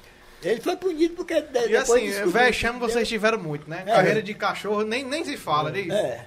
Uma vez eu estava lá pertinho daquele sítio que hoje é, é seu, ali no, no Hum. Jordão. não, Betinho. ali no Jordão, é, e eu tinha recebido uma bolsa novinha, que a gente gostava muito de zelar pelo Ah, material, é. né? A bolsa bem novinha. Aí vinha um menino trazendo dois cachorros, parece que ele ia caçar. Sim. Aí os cachorros me acuaram e partiram para cima de mim. Foi a vez que eu me senti mais perto de ser agredido, é, de ser lesionado por um cachorro. Eu me defendi com a bolsa. Rodando E- aqui, tá? Sim, e que, na, na primeira investida da bolsa nos cachorros, eu fiquei só com a tira na mão. Oh, meu Deus Eu disse um palavrão com a mãe do, do menino. Filho dessa, segura esses cachorros. Aí pronto. E, e agonia, hein? É, aí pronto. é, os cachorros saíram, eu, devido ao grito grande que eu dei de susto, né? E o menino foi embora e eu fui para a próxima casa. A próxima casa era da mãe do menino. A gente nota. A mãe né? do menino com a cara desse Oh, tamanho, Juninho, céu, o cara mim. não tava esperando essa, essa, essa tua visita, não, né? E você com a cara de. A cara bem envergonhadazinha, né, bichinho? Aí eu disse pra, é, eu disse pra ela que eu não sabia que ela era muito sim, sim. né? Por que, que a senhora está me recebendo desse jeito? O que foi que você disse nesse instante comigo? Aquele menino é meu filho. Eu disse, não, me desculpe. Ah, a culpa é sua. me desculpe. Assim, cachorro é a que gente... culpa. Eu queria, eu queria só é, complementar a questão das farras. Quando Sim. nós entramos na, na, na, na antiga Sucan, tinham as pessoas que estavam nos entregando o bastão, que eram aqueles velhos que já nem borrifavam, mas só fazia captura, né? Mas foi as pessoas mais farristas que eu já vi no mundo. Todos bebiam muito. Bebiam muito. O cabaré era só deles quando chegava numa cidade. Ah, tá entendendo? nojinho, né? Mas era, era uma coisa horrível. A gente era novo. Eu, pelo menos. Foi as experiências que nós pegamos eu, pelo, eu, campo. pelo menos, ficava abismado como é que aqueles velhos já na beira do caixão Mas não, não desisti de jeito não nenhum. né? desistia de, de- da- das farras, tá entendendo? Eu acredito. Então, é, é, é, isso é uma memória que eu tenho, é, uma lembrança que eu tenho desses velhos. Eu acho que esses velhos souberam viver a vida, né? Eles viveram. Agora, assim, eu não sei até que ponto eles aproveitaram a vida, porque extrapolaram demais. E o exemplo que a gente vê é que cada um que se aposentava com dois, três anos. Se consequentemente, né? Morria, né? ele já já estava É. debilitado. É porque o cara de- veneno durante o dia, Sentença. cachaça durante a noite, aí não dava certo, né? É por isso que eu fico. Marcos, com- é porque ele disse que era para lavar o peritônio. É. É porque eu fico com um Sabe sentimento. o que é o peritônio? É por Né? isso. Sei vamos não, o que é, o o que é peritônio, peritônio? O que é o peritônio? Eu não sei, é uma palavra que a gente dizia. Tô perguntando. Ele disse, vamos lavar o peritônio. Era o fato. Era o fígado. Eu tenho um sentimento, é eu tenho um sentimento de da gente contar essas histórias, porque são pessoas que, que Era se o doaram, tá e entendendo? Talvez né? você nem saber. Se no tempo de vocês já era problema, imagine um pouco mais pra trás, né? Eu Assim, sempre fui muito solícito com esses velhos, porque eu já via que eles não tinham muita condição mesmo de fazer as coisas. Aí eu estava trabalhando aqui na Serra e tinha o seu Lino e tinha o. Como era o nome do outro velho? Depois eu me lembro. Zé Augusto. Não. Zé Augusto trabalhou Não, aqui não. também na Serra, no Pacuti. Era o Lino. Ele é daí, né? é, era o Lino e um velho gordo. Aí é, eu, eu sempre pegava o itinerário do Lino, quando era aqueles altos e baixos muito íngreme, e eu pegava, não, Lino, fica por aí mesmo que eu faço a tua, a tua tarefa, eu faço. Ele gostava, eles gostavam muito de mim. Quando era o Lino que estava por perto, eu fazia, fazia pelo, pelo Lino. Quando era esse outro velho gordo, que eu não estou lembrado do nome, mas a história só tem graça se, se eu me lembrasse do nome, mas faz tanto tempo. Aí, é, é, na hora da dormida, o- esse velho dizia, Lino, ô Turriame lindo, lindo, de madrugada. De madrugada. Ele disse, ô me vá, pá. Puta que pariu. Aí conheceu o Turriame, deixa eu dormir, rapaz. Legal que eles não se enturmavam com a gente, não. Quando a gente chegou, eles tinham um grupo deles isolado. Eu me lembro lá na, na cidade de, de Barrinha, Bar- da Paripoeira, né? Aí tinha um grupo de velhos que estavam fazendo o trabalho de chaga e nós fomos fazer um, um surto de malária lá. Trabalhar a malária com água nas canelas. E, e de noite, ele- até o PA deles era separado. Aí lá tinha bebida de tirar gosto, tinha tudo. Mas nós, novato, novo, não chegava lá para se enturmar com eles, não. Eles não gostavam muito que a gente se enturmasse com a bebida deles, não, né? Eu me lembro que é justamente o, Tô o pai da não, Dolores, não, tô chegando, da- né? Ó, tem até uma pergunta aqui do Jorge Cardins Ramos. Qual é a dificuldade do início da profissão? Eu, eu acredito que ele queria saber quando vocês chegaram de fato, né? Vixe, Assim, chegou meio acanhado, posso, meio posso rapaz. dizer, posso dizer. É, pelo menos eu tive. é, é, teve gente que não, não aguentou o, o baque. Nós passamos 22 dias fazendo treinamento é, no é, na Morada Nova. E o nosso ponto de apoio era dentro do, do campo, campo de exposição de Morada Nova, aqueles galpões de, de exposição de gado. Então a gente eh, dormia ali e de manhã já estava no local do treinamento, né? Mas era um treinamento tão duro, a gente borrifando parede branca de frente para o sol, que quando a gente terminava não estava enxergando nada de, de, de tão exaustivo que era eh, esse treinamento. Depois desses 22 dias, aí foi dividido todo mundo para as suas áreas de trabalho. Eu fui trabalhar, a primeira localidade que eu fui trabalhar foi no município de Limoeiro do Norte. Chegando lá em Limoeiro do Norte, é, o, An- Antônio Raimundo, que você falou há pouco tempo, ele não foi muito legal comigo. Ele me botou para trabalhar numa localidade, no pé da serra da Chapada do Apudi, chamada Vieira da Serra. E era Vieira da Serra e Sítio Vieira. Eram dois sítios. No pé da serra. Ele sabendo, ele sabendo da distância que era, porque ele já estava no itinerário há muito tempo, ele sabia que era muito Aí longe. disse assim, ó, bichinho dos corinhos novo, é? é, Era Bota desse ele jeito. pra andar era, aí, era, com- era os novatos. botou né? dois pedaços de tijolo dentro. Aí, Depois tu conta essa história, né? Era os novatos, né? Então eu fui para esse eh, Vieira da Serra e Sítio Vieira. O Vieira da Serra era mais na frente. Eu cheguei primeiro no Sítio Vieira, fiz o trabalho, mas anoiteceu, eu tive que dormir lá. Não tinha uma casa habitada. Então a janta já foi pro sal. Nossa senhora. Eu, ele disse, você leva a bolsinha de roupa, dá tempo você ir voltar, mas ele sabendo que não dava, né? Mas leva a bolsa de roupa, pode acontecer alguma coisa e você não tem como voltar. Oh, Ora, só deu tempo de fazer o primeiro sítio, era um sítiozinho com três casas. Eu, Então, é, então, então eu, eu fiz esse sítio, na hora de dormir, rapaz, eu era um, um menino, mas um menino acaba com 21 anos, não, não é gente ainda não. Não é um sabe de menino, né? nada. Não sabe de nada. Eu tinha medo de alma que sou a peste. Oxi. Rapaz, alma, rapaz. Oh, meu Deus do céu. Como é que pode, né? Foi O, difícil. o medo né? me adora. Aí Tem eu. um aqui que tem eu mola de alma também. Não, isso é coisa de criança mesmo. Eu armei a minha rede, armei a minha rede no alpendre da casa, a casa desabitada, armei a rede lá. E me deitei e fiquei assim, pensativo, esperando o sono chegar, e o sono não chegava, o medo era maior. Aí o vento dava assim. Nossa senhora. O, o vento dava assim numas palhas que E tinha e, e descobria duas cruzes. Cruz de madeira que tinha de trás de um, de um pé de árvore, eu acho que era um, um pé de juazeiro. Toda hora que o vento dava, descobria essas cruzes. E eu sozinho, mas nesse lugar, um menino de, de 21 anos, o medo era grande demais, rapaz. Ele fez isso comigo. E outra vez, a gente estava no deslocamento do Riacho do Chaves, no município de Jaguaruana, para sair lá no Triângulo de Capuí. Oito léguas, levando todo o material. Isso trabalhando dia de sábado, de manhã até meio-dia, para poder ter o direito de, de retornar. De 15 em 15 dias a gente ia em casa. Né? De 15 em 15 dias. Era uma semana sim e outra não. Nesse dia eu sofri tanto, eu, o Luciano, o Antônio Raimundo. O Antônio Raimundo estava com, com um bubão na virilha que só faltava não poder andar. Mas eh, nós fizemos esse deslocamento. Quando nós chegamos no Triângulo de Capuí, a gente não teve mais ânimo para nada. A gente botou as bolsas no chão, ali mesmo a gente dormiu. De manhã pegamos uma carona até Fortaleza e viemos até. Em- em- eu, eu fiquei em Cristais e os meninos foram para as casas dele. Quando foi segunda-feira já tinha que estar de novo no ponto, né? Júnior, a pergunta dele era a A dificuldade. dificuldade. Dificuldade. A dificuldade, é, vou responder por parte da gente do município, tá bom? Sempre, eu, eu vou responder agora, mas eu sempre, todos os guardas são moleques, são sem vergonha, viu? Não confio nos guardas não, viu?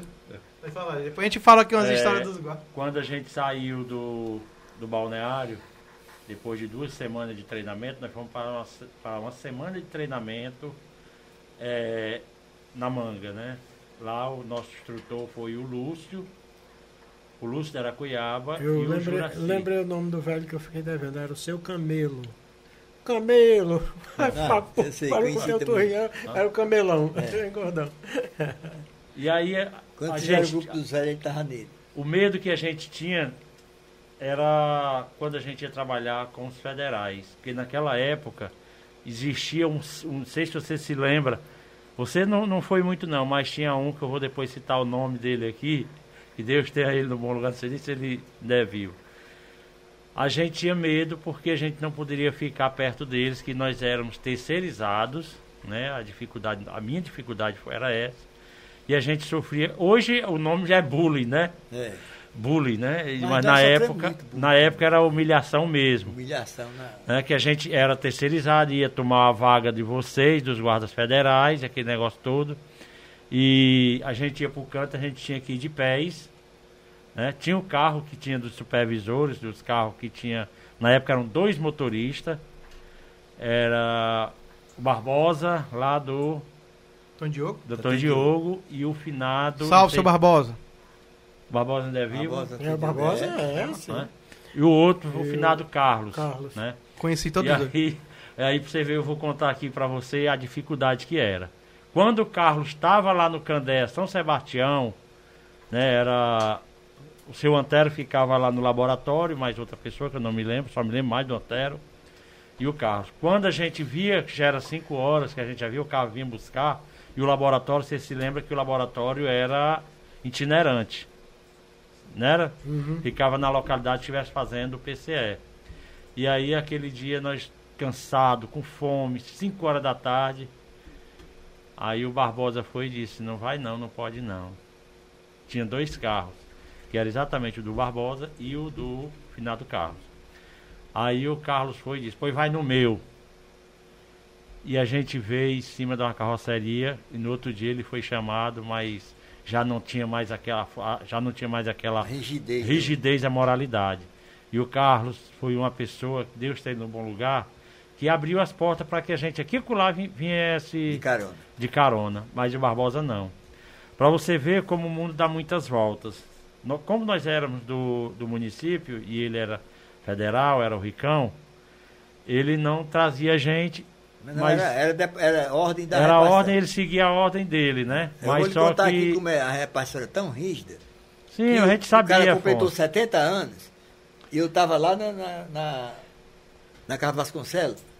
Aí o, o doutor Zé está falando assim aqui, vai com esse motorista aqui recolher um carro lá na, na Itapoca do inspetor geral, porque, porque ele completou 60 anos, 70 anos e hoje a aposentadoria dele está publicada, ele não pode nem vir no carro. Viu? Aí eu não fui buscar, do branquinho, grossinho, baixinho, que era inspetor geral. Uhum. Eu fui buscar o carro dele. Chegou lá, a turma tudo vibrando, né? Não traz ele, não traz ele, deixa ele no meio do mato. Por mal, causa da, tá? da, da vez que era todo mundo, era rígido, não dava carona, né? Afonso, tu vai criar vergonha, tu não vai trazer ele não.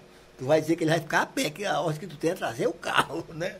Eu vou, eu vou contar Viu? aqui um episódio, eu não Deixa gosto. só, só concluir. Aí, viu? É bem rapidinho. Aí o chefe era o Barbosa. Aí quando chegou lá, o Barbosa foi e chamou a gente, eu fui contei a história. O Barbosa foi disse, não, Barbosinha, pequenininho. Já não era o Barbosa de lá, motorista. O Barbosinha, não, quando é para trazer, traga o menino pelo menos até as lajes. Mas você ia lá do Candé São Sebastião, do Candé dos Ancel, e vinha até as lajes, era maravilha, né? E aí a gente passou, graças a Deus, e com a ajuda do Carlos, a gente passou a vir. Mas a- era, foi muito dificultoso. E você chegar numa casa, como a gente chegava antigamente, que tinha que se apresentar, dizer o nome, dizer o que vinha Ele fazer. ainda pegou um pedaço desse aí. Hã? Esse, esse Eu já cheguei já no esse final da assunto, história. esse assunto aí é, puxou. É uma coisa puxa outra, né? Uma vez eu estava trabalhando em parceria como supervisor com um supervisor é, lá de Fortaleza que infartou na época que estava trabalhando comigo. Ele infartou e fez a partida dele. É, tinha um, um rapaz, era, o nome dele era Adonias. Não gosto de citar mesmo porque ele também pode até ouvir essa conversa, mas aconteceu é, de fato e ele deve ter ficado muito chateado com isso. A gente trabalhando ali nas moitas, perto da Calcaia por ali, Nas moitas. é, Hum. loca- localidade de Moitas, É. perto da Taquara, por acolá. Ah, aí o Adonias disse, seu. eu Me lembro do, do, do, do- supervisor, que era parceiro meu. Dá para me levar, que ele era quem conduzia o carro. Eu estava lá para receber a área dele. enqu- Enquanto ele tirava férias, eu ia ficar tirando as, as férias dele e estava andando com ele para conhecer a área. Né? Aí ele disse, Dá, dá para me levar. Que eu ainda vou para Russas hoje. O senhor me leva? Ele disse, levo. Aí quando a gente saiu do, do, do corredor, que a gente estava numa localidade, que pegamos o asfalto, o pobre do guarda disse, eu não aguento não, eu tenho que ir no mato. Oh, meu Deus. Lascou. Aí ele, o guarda passou uma cerquinha de arame no, no beijo do asfalto e foi no mato.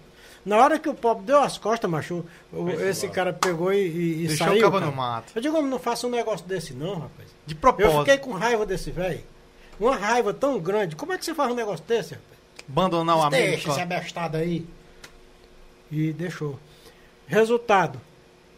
Passando um final de semana, no outro ele infartou e morreu. Eu digo, é, É. Viu, pelas Marcos? Aí, Marcos, passou ah, é, um- no, no ano seguinte, eu fui convocado para ser o coordenador, o Mas primeiro esse- coordenador esse- do município. Esse eu me lembro o nome, não digo É? porque foi um, um mal feito que ele É. fez, viu? Aí o Barbosa, o Barbosa ficou sendo meu motorista. Acredita? Aham. E aí nós íamos para Fortaleza. Aí ficava assim, tipo carne e unha. Quem pagava a merenda dele era eu. Não, o Barbosa é gente boa. Você vê como as coisas eh, se invertem. De um lado a gente pensa que vai ser o vilão, do outro lado já vai ser a pessoa A gente que já ajudava. A gente também lembra assim, essa questão da, realmente da mudança, eu tenho uma visão disso, assim, né? Existia uma dificuldade tremenda do, do, do Brasil, do governo federal, ter essa, essa, esse domínio né, de tantas doenças e tantas regiões e ter homens no meio do Brasil inteiro sendo deslocados também de estado para estado ou não. Eu acho que a tentativa deles fazerem, é, trazerem para o município e cada prefeito tomar de conta de sua cidade, ela de um certo modo é interessante, mas que também trouxe muitas dificuldades também. Que eu acho, né? Por quê? Porque, por um lado, o governo federal tinha um, um trabalho extra tremendo para conseguir manter essa organização, até a questão de veículo ou não. É, Não, esse, o governo cara- federal tinha com fartura. esse aqui vai lá para o, pra o Também sou testemunha disso. É. é, vai lá para Amazonas, esse aqui vai lá para Bahia, esse aqui vai lá para o Sul. E assim remanejando esse pessoal todo, que, no meu entender, seria, teoricamente, o problema. Problema para o governo federal que pensou bem, não, vamos deixar cada um em suas cidades, uma de conta de suas regiões, que talvez seja melhor. A tentativa, ela é talvez frustrada, porque cada região tem sua demanda, tem sua Suas quantidade e tal. né? É o próprio salário, né? É. O salário hoje é, ele é menos do que o que vocês É. na época mereciam, ou, ou tem, né? Hoje em dia. Que você já falou pelas dificuldades, merecidamente recebia. Mas ficava na, na discussão, como eu disse a vocês, na criação do SUS, eu fui um dos delegados que fui para a comissão que escolheu os 4 mil servidores que foram para a comissão, né, 2 mil servidores e 2 mil usuários que foram para a comissão da construção do maior plano de saúde do Brasil, que era o SUS. SUS, né? Aí quando eles estavam construindo, eles discutiam a descentralização da saúde a com a concentração nos municípios para maior assistência ao usuário. Só pre- a, a preocupação da discussão do SUS era essa. Era porque quando estava tudo sobre o governo federal, tinha município que a gente visitava e tinha uns que não tinha condição. Por quê? Porque não foi deslocado nenhuma equipe da- do Ministério até lá. Porque o Ministério não tinha um suporte de servidores suficiente para cobrir todo o Brasil. Ô, e nem todo o Ceará, né? E fica alguns municípios, né? É. Eu- eu vejo- primeiramente, o SUS ele veio só para o Estado, depois foi que Não, jogou não, para o ele município. foi Não, gerado, não, foi gerado- gerado de uma vez. De uma vez.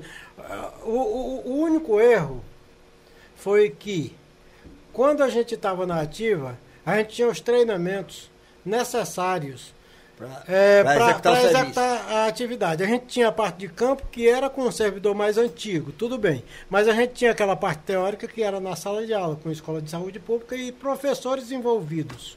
Então, o que aconteceu é, de errado no repasse dos conhecimentos não foi por culpa da gente, não foi por culpa do município, não foi por culpa do Estado. Foi por, por, por um, um, um pool de culpas. Todo mundo se envolveu é, erradamente. Nós nos envolvemos é, com, com a certeza de que a gente estava passando o bastão para vocês, mas que a gente foi informado tardiamente.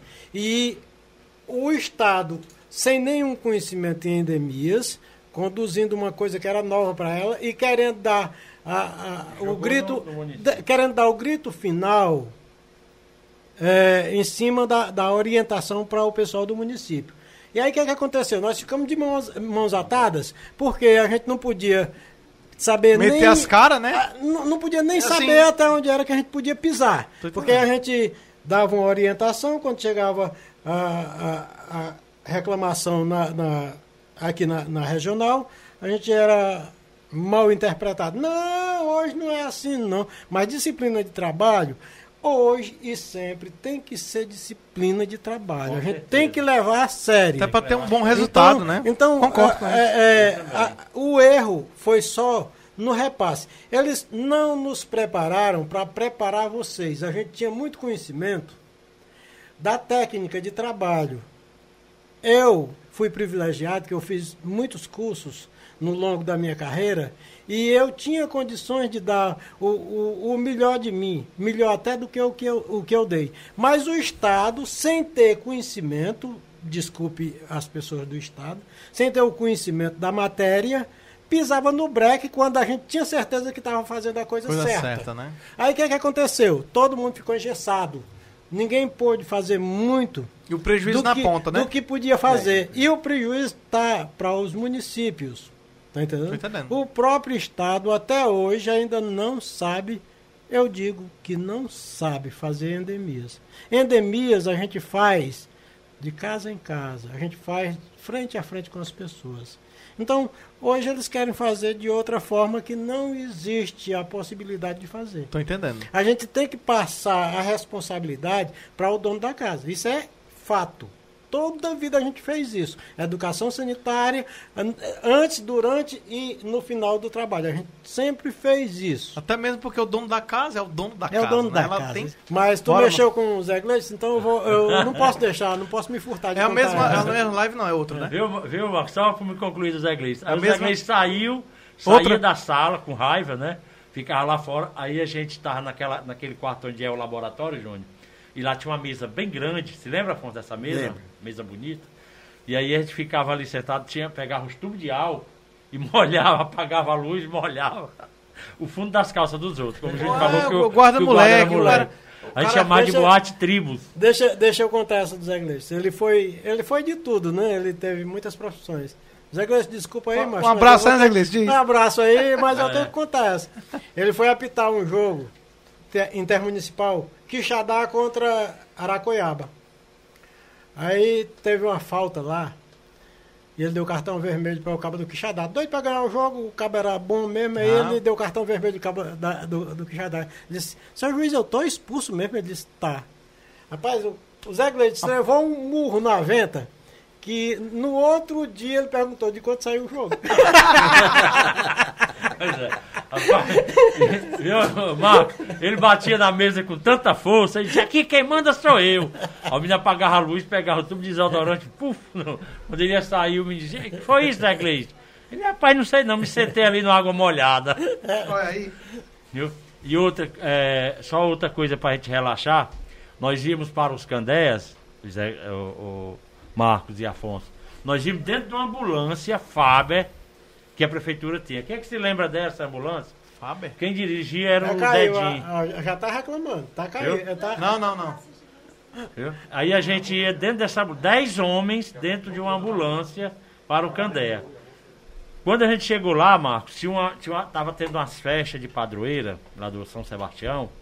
E nós entramos pra, na casa paroquial, que era o nosso PA, o ponto de apoio da gente.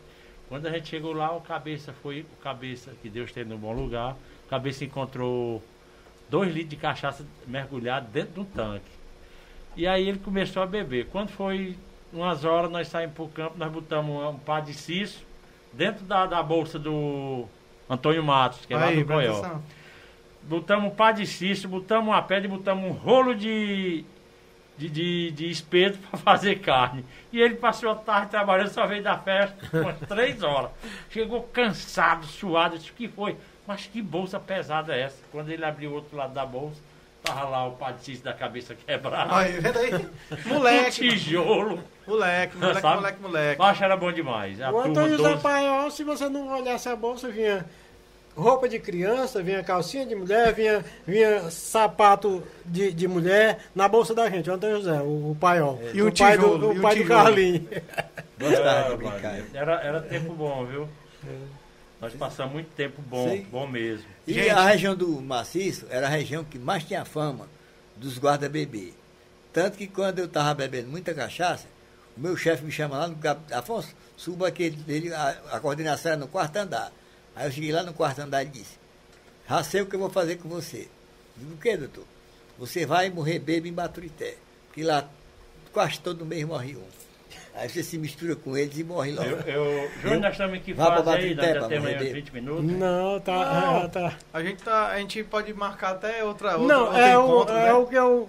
Ele propus aí, né? É, eu queria só fazer, botar aqui algumas colocações. A gente viu muito aqui o tempo antigo, o sofrimento, a bonança, é, as dores, né? Mas as endemias, depois que vocês repassaram é, para o município, nós tivemos muita gente boa, muita gente preparado, muita gente até com faculdade. E nesses últimos anos, é, as endemias teve um, uma ascensão muito grande, uma sessão muito grande. Nós tínhamos, nós éramos esquecidos, nós éramos mortos, né? E aí teve a presença de servidores novatos que tinham a, a visão... Novato e que inovaram, né? Que inovaram, que tinham a visão além do alcance, sabe? Yeah. Mesmo trocados. Oito, diz. Mas Oito. você falando sobre isso aí, sobre a formação dos servidores hoje, você sabia que no nosso tempo o negócio era tão rígido que o meu inspetor-geral, se ele pegasse uma pessoa estudando, ele brigava. E ele dizia, tem só o terceiro ano primário, sou seu chefe. Ele não aceitava que ninguém tivesse a fuga para a escola. Ninguém podia estudar. Eu vi, quando eu vim ver a oportunidade para os guardas estudar, foi quando eu já vim para Baturité, quando criaram aquele curso lá no SEJA, não foi? Até não tá. O guarda fazia o tá- segundo grau, né? Fuga. Viu? Viu? Aí, Marcos, é, quando vocês passaram o bastão para nós, no começo fico, ficou um pouco, como você colocou, aquela falta de organização, aquela sensibilidade de quem ia realmente assumir as endemias, se era o Estado, se era o município. E, resumindo, hoje eu posso dizer que as endemias de Baturité é uma das mais preparadas do maciço é uma, é uma endemia que tem mais premiação na região, certo? Por trabalhos executados. Para você ter uma ideia, nós somos município premiado por duas vezes consecutivas. Nós fomos premiados com 100 mil reais, né? Na, na, em todas as duas foi na gestão do Júnior. Né? É, nós ganhamos 100 mil, nós ganhamos 30%, ganhamos, era para ter duas motos, mas infelizmente só veio uma. 60 mil reais ainda está pra, nós estamos para receber, certo? É, nós vamos agora brevemente a nossa a nossa coordenação que é composta pelo Gildemar, pelo Afonso, pelo Jean, pelo Leal, pelo é, o Cláudio, o Clébio, o Sarafim, o Jean Kleb, toda essa equipe, certo? Nós vamos ser homenageados brevemente pela quarta creche de Baturité, pela ADS, né? Como uma instituição que trabalhou arduamente, né, tanto na dengue Como agora na como Covid, agora né? no Covid. Eles reconheceram o nosso trabalho. Lembrar um Não abraço aí para a doutora Fátima, É. lembrar que esse feito dos guardas fazerem todo o segundo grau lá no SEJA, foi um efeito na gestão da doutora Fátima, ela dando o apoio, ela conseguiu liberar os guardas toda sexta-feira, de- só trabalhar um, um expediente, para que o outro expediente fosse para a escola. Doutora Fátima também deu um apoio muito bom. Um abraço aí, doutora Fátima. né? Aí, Então, na Nós tivemos dela, né? uma mudança muito grande, né? Pode dizer assim que da, da água para o vinho. O crescimento foi, foi enorme, tanto de conhecimento quanto profissional, na vida, tanto pessoal como profissional. Nós crescemos, nós fizemos vários cursos no decorrer desses anos. Nós fizemos o Proformar, que é um programa de formação Muito bom, né? muito bom. A gente pode chegar no, no- a, a equipe que fez o Proformar, se ele encontrar um norte e dizer, você faça isso aqui, a gente determina, a gente faz aquele planejamento de ação, mas eu nunca gostei de planejar. Eu, toda a vida eu gostei de executar aquele planejamento. E eu sou uma pessoa de campo. Né? Nós, nos nós começamos a dividir as funções, uma abertura que houve no Júnior, está continuando agora no Demar, com o Demar, com o Afonso, que é cada qual na sua área procurar fazer o trabalho melhor, dar o melhor para atender a população de Baturité. E esse ano nós também já se destacamos bastante no- na parte do Covid. Né? Nós já ganhamos outro título, nós fomos homenageados pela, pelo Selva, doutora auxiliadora. né?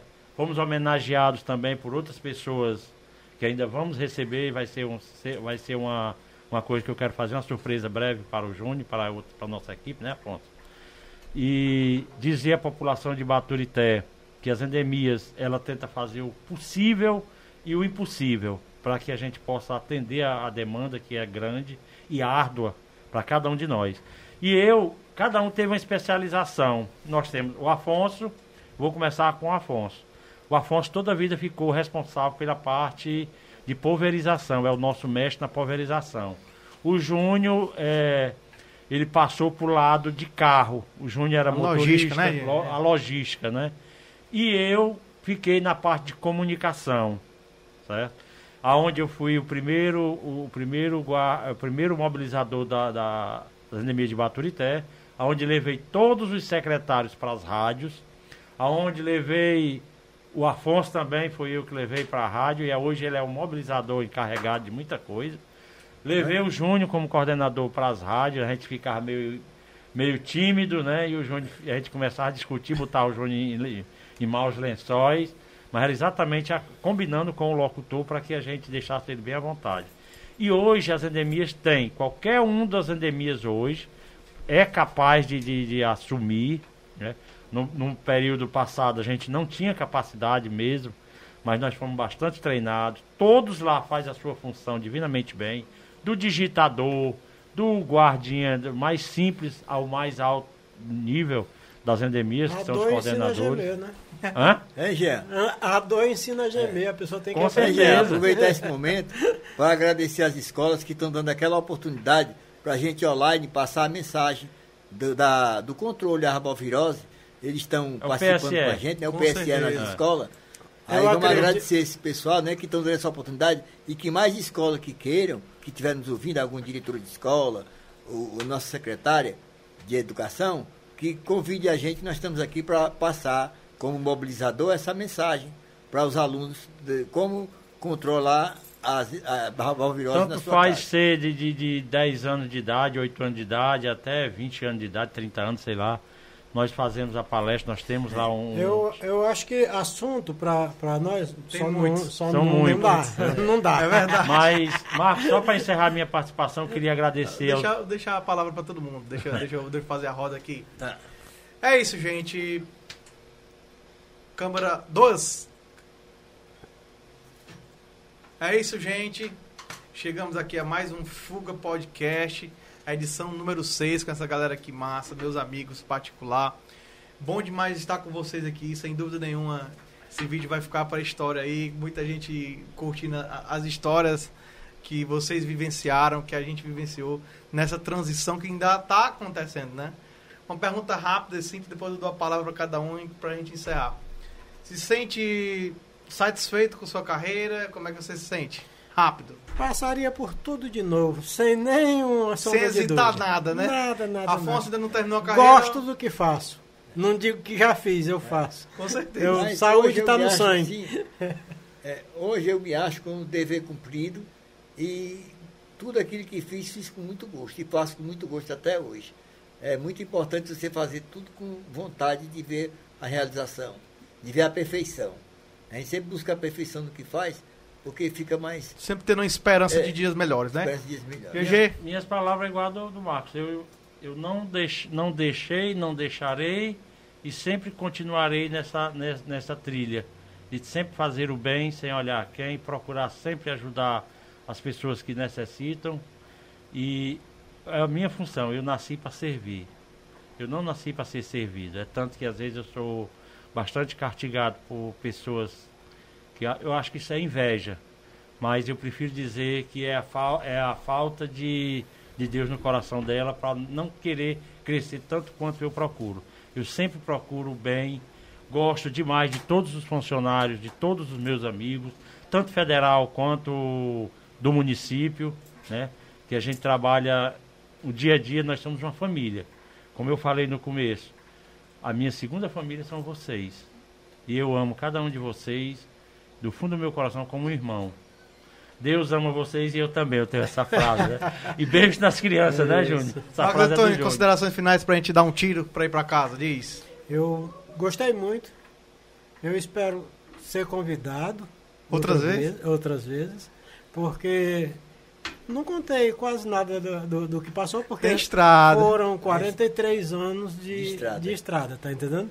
Não é em duas horas que a gente vai Com é, certeza, é, com certeza. falar o que aconteceu em 43 anos. Para mim foi como se tivesse sido ontem. Agora, se eu for contar para um, pra você ou para uma pessoa mais nova Não do tem que fim, eu, né? é, é uma coisa absurda. É, é, é muito tempo. Eu sou o dinossauro dos dinossauros, né? E- Então, é, é- é muito pouco tempo para a gente falar tudo que a gente tem para Com Pra falar, certeza, né? e será convidado novamente. Se não for como convidado, vai ser para compor a mesa aqui para a gente entrevistar outra pessoa e então conversar com outra pessoa. Afonso, considerações finais. Eu queria, antes das considerações finais, contar uma historinha sobre alma, mas é ligeiro. É assim, ó. Nós estávamos na casa, a gente pernoitava na casa para pegar mosquito. Tava eu, o Hélio e o Mauro na casa. E o dono da casa, nós estávamos embaixo, lá no Mungu, e lá no alto tinha uma encruzilhada com a mangueira. E o dono da casa ficava direto dizendo, ali toda noite é visagem, quando o pessoal passa, tem visagem naquela mangueira, naquela encruzilhada. E era o dito caminho que quando terminasse 10 horas da noite a captura do mosquito, nós tínhamos que passar, né? E o Mauro só de olho na, na conversa, o Ed atento, o Ed sempre foi medroso, e ele com medo, né? Aí no caminho o Mauro viu uma, uma pedra e botou na mão. E eu- ninguém viu isso. No meio do caminho o Mauro atrasou um pouco o passo e jogou essa pedra na mangueira. Oh, meu Rapaz, Deus. quase que mata o Hélio. O Hélio agarrou com ele, meu irmãozinho, pelo amor de Deus, não faça isso não. As histórias que, que, que o povo tem, né, Foi uma mano? história bonita, né? E as minhas considerações finais é agradecer a você e na, pro- próxima, na próxima oportunidade estarmos aqui de novo. Na hora. Obrigado aí. ó. GG, Júnior, é, só queria agradecer a você a oportunidade de trazer o antes e o depois, né? Que é o, o antes O antes era e o agora, né? vocês e o agora, que é nós dois. É. Agradecer a nossa secretária, a doutora Joana, agradecer a todos que fazem a prefeitura, a você, Léo Júnior e sua equipe, aqui, aos dois meninos maravilhosos que deram toda a assistência, a sua esposa, Matheus Melo né, Matheus Melo e o, e o Marinaldo o Filho. Marinaldo Filho, é, sonoplastia, né? Sonoplastias. É a sua esposa também, sua filha, a esposa do Marco, que deram aqui a- a- o apoio a gente. Assistência. Agradecer a todos vocês e dizer que sempre será um prazer, enquanto vida tiver, servir a população de Baturité e fazer o que eu mais amo, que é mobilizar e juntar gente para falar sobre dengue. Valeu, obrigado, Júnior. Eu que agradeço a cada um de vocês, Marcos Antônio, Afonso Guerra, GG, todos realmente aqui, nós não estamos em, em desconhecido, nós somos realmente uma família que visita a casa um do outro, enfim, foi só mais um dia, né, digamos assim. Só que hoje, dessa vez, foi todo mundo também acompanhando a gente, nossa conversa, é, experiências únicas de emoção, de momentos de emoção, porque faz relembrar, né, faz relembrar coisas boas, positivas. É, o projeto Fuga para isso, né? Eu tive aqui cometido de Covid e fiquei isolado da mesma forma que você ficou isolado. E essa foi a fuga, né? E a fuga foi realmente se encontrar, reencontrar os amigos virtualmente, né? E daí veio essa ideia da gente fazer esse primeiro podcast de mesa do maciço. Pode até vir outros melhores, pode ter vir outros com melhores equipamentos, mas esse Mas foi não é o mas não é o primeiro e nem vai ser é, com essas, essas pessoas. Com essa né? roupa, não é? Com Então, essa... agradecer de fato realmente a equipe, Marinaldo Filho, Ma- Matheus Melo, que está aí dando uma força tremenda, outras pessoas também que já passaram por aqui para deixar uma contribuição, seja em forma técnica, de falar, de dar uma opinião para melhorar, sabe? A gente tentou promover e está tentando promover ainda uma forma mais sutil de, de conversar, né? Como a gente não tem essa habilidade ainda, que a gente vai adquirir com o tempo, a gente espera que a gente consiga a, a chegar no ideal que a gente pretende estar, sendo, sendo tentando transmitir com a mais qualidade, um som com a imagem, mas ainda com a limitação tímida do interior, digamos assim, né? Tanto da questão de dinheiro, de equipamentos, como também de não saber. Estamos pisando num caminho ainda que é desconhecido ainda pra gente. Mas, sem dúvida nenhuma, vocês fazem parte da história do Fuga. Vocês são a edição 06. Né? Ainda está no início ainda de, de uma carreira, quem sabe daqui vai estar 100, 100, da- de 100 para lá de, de edições. Né? Então a gente espera realmente que muitas outras pessoas passem por aqui, deixem um depoimento, deixem uma conversa e que fique gravado nessa história que a gente está iniciando. E saiba que ninguém nasce aprendido, mas o desejo de aprender e é, Tem que nascer com gente, crescimento. Sem dúvida. Então, agradecer também os nossos apoiadores.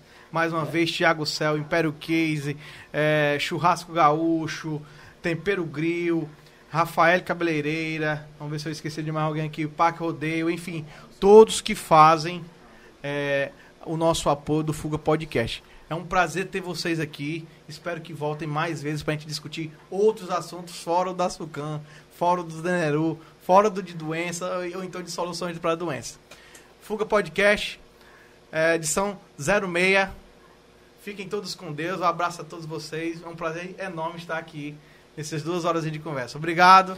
Obrigado, GG. Obrigado, Vai Afonso. Obrigado a todos. Obrigado a todos. Deus abençoe. Fuga, cuida na fuga!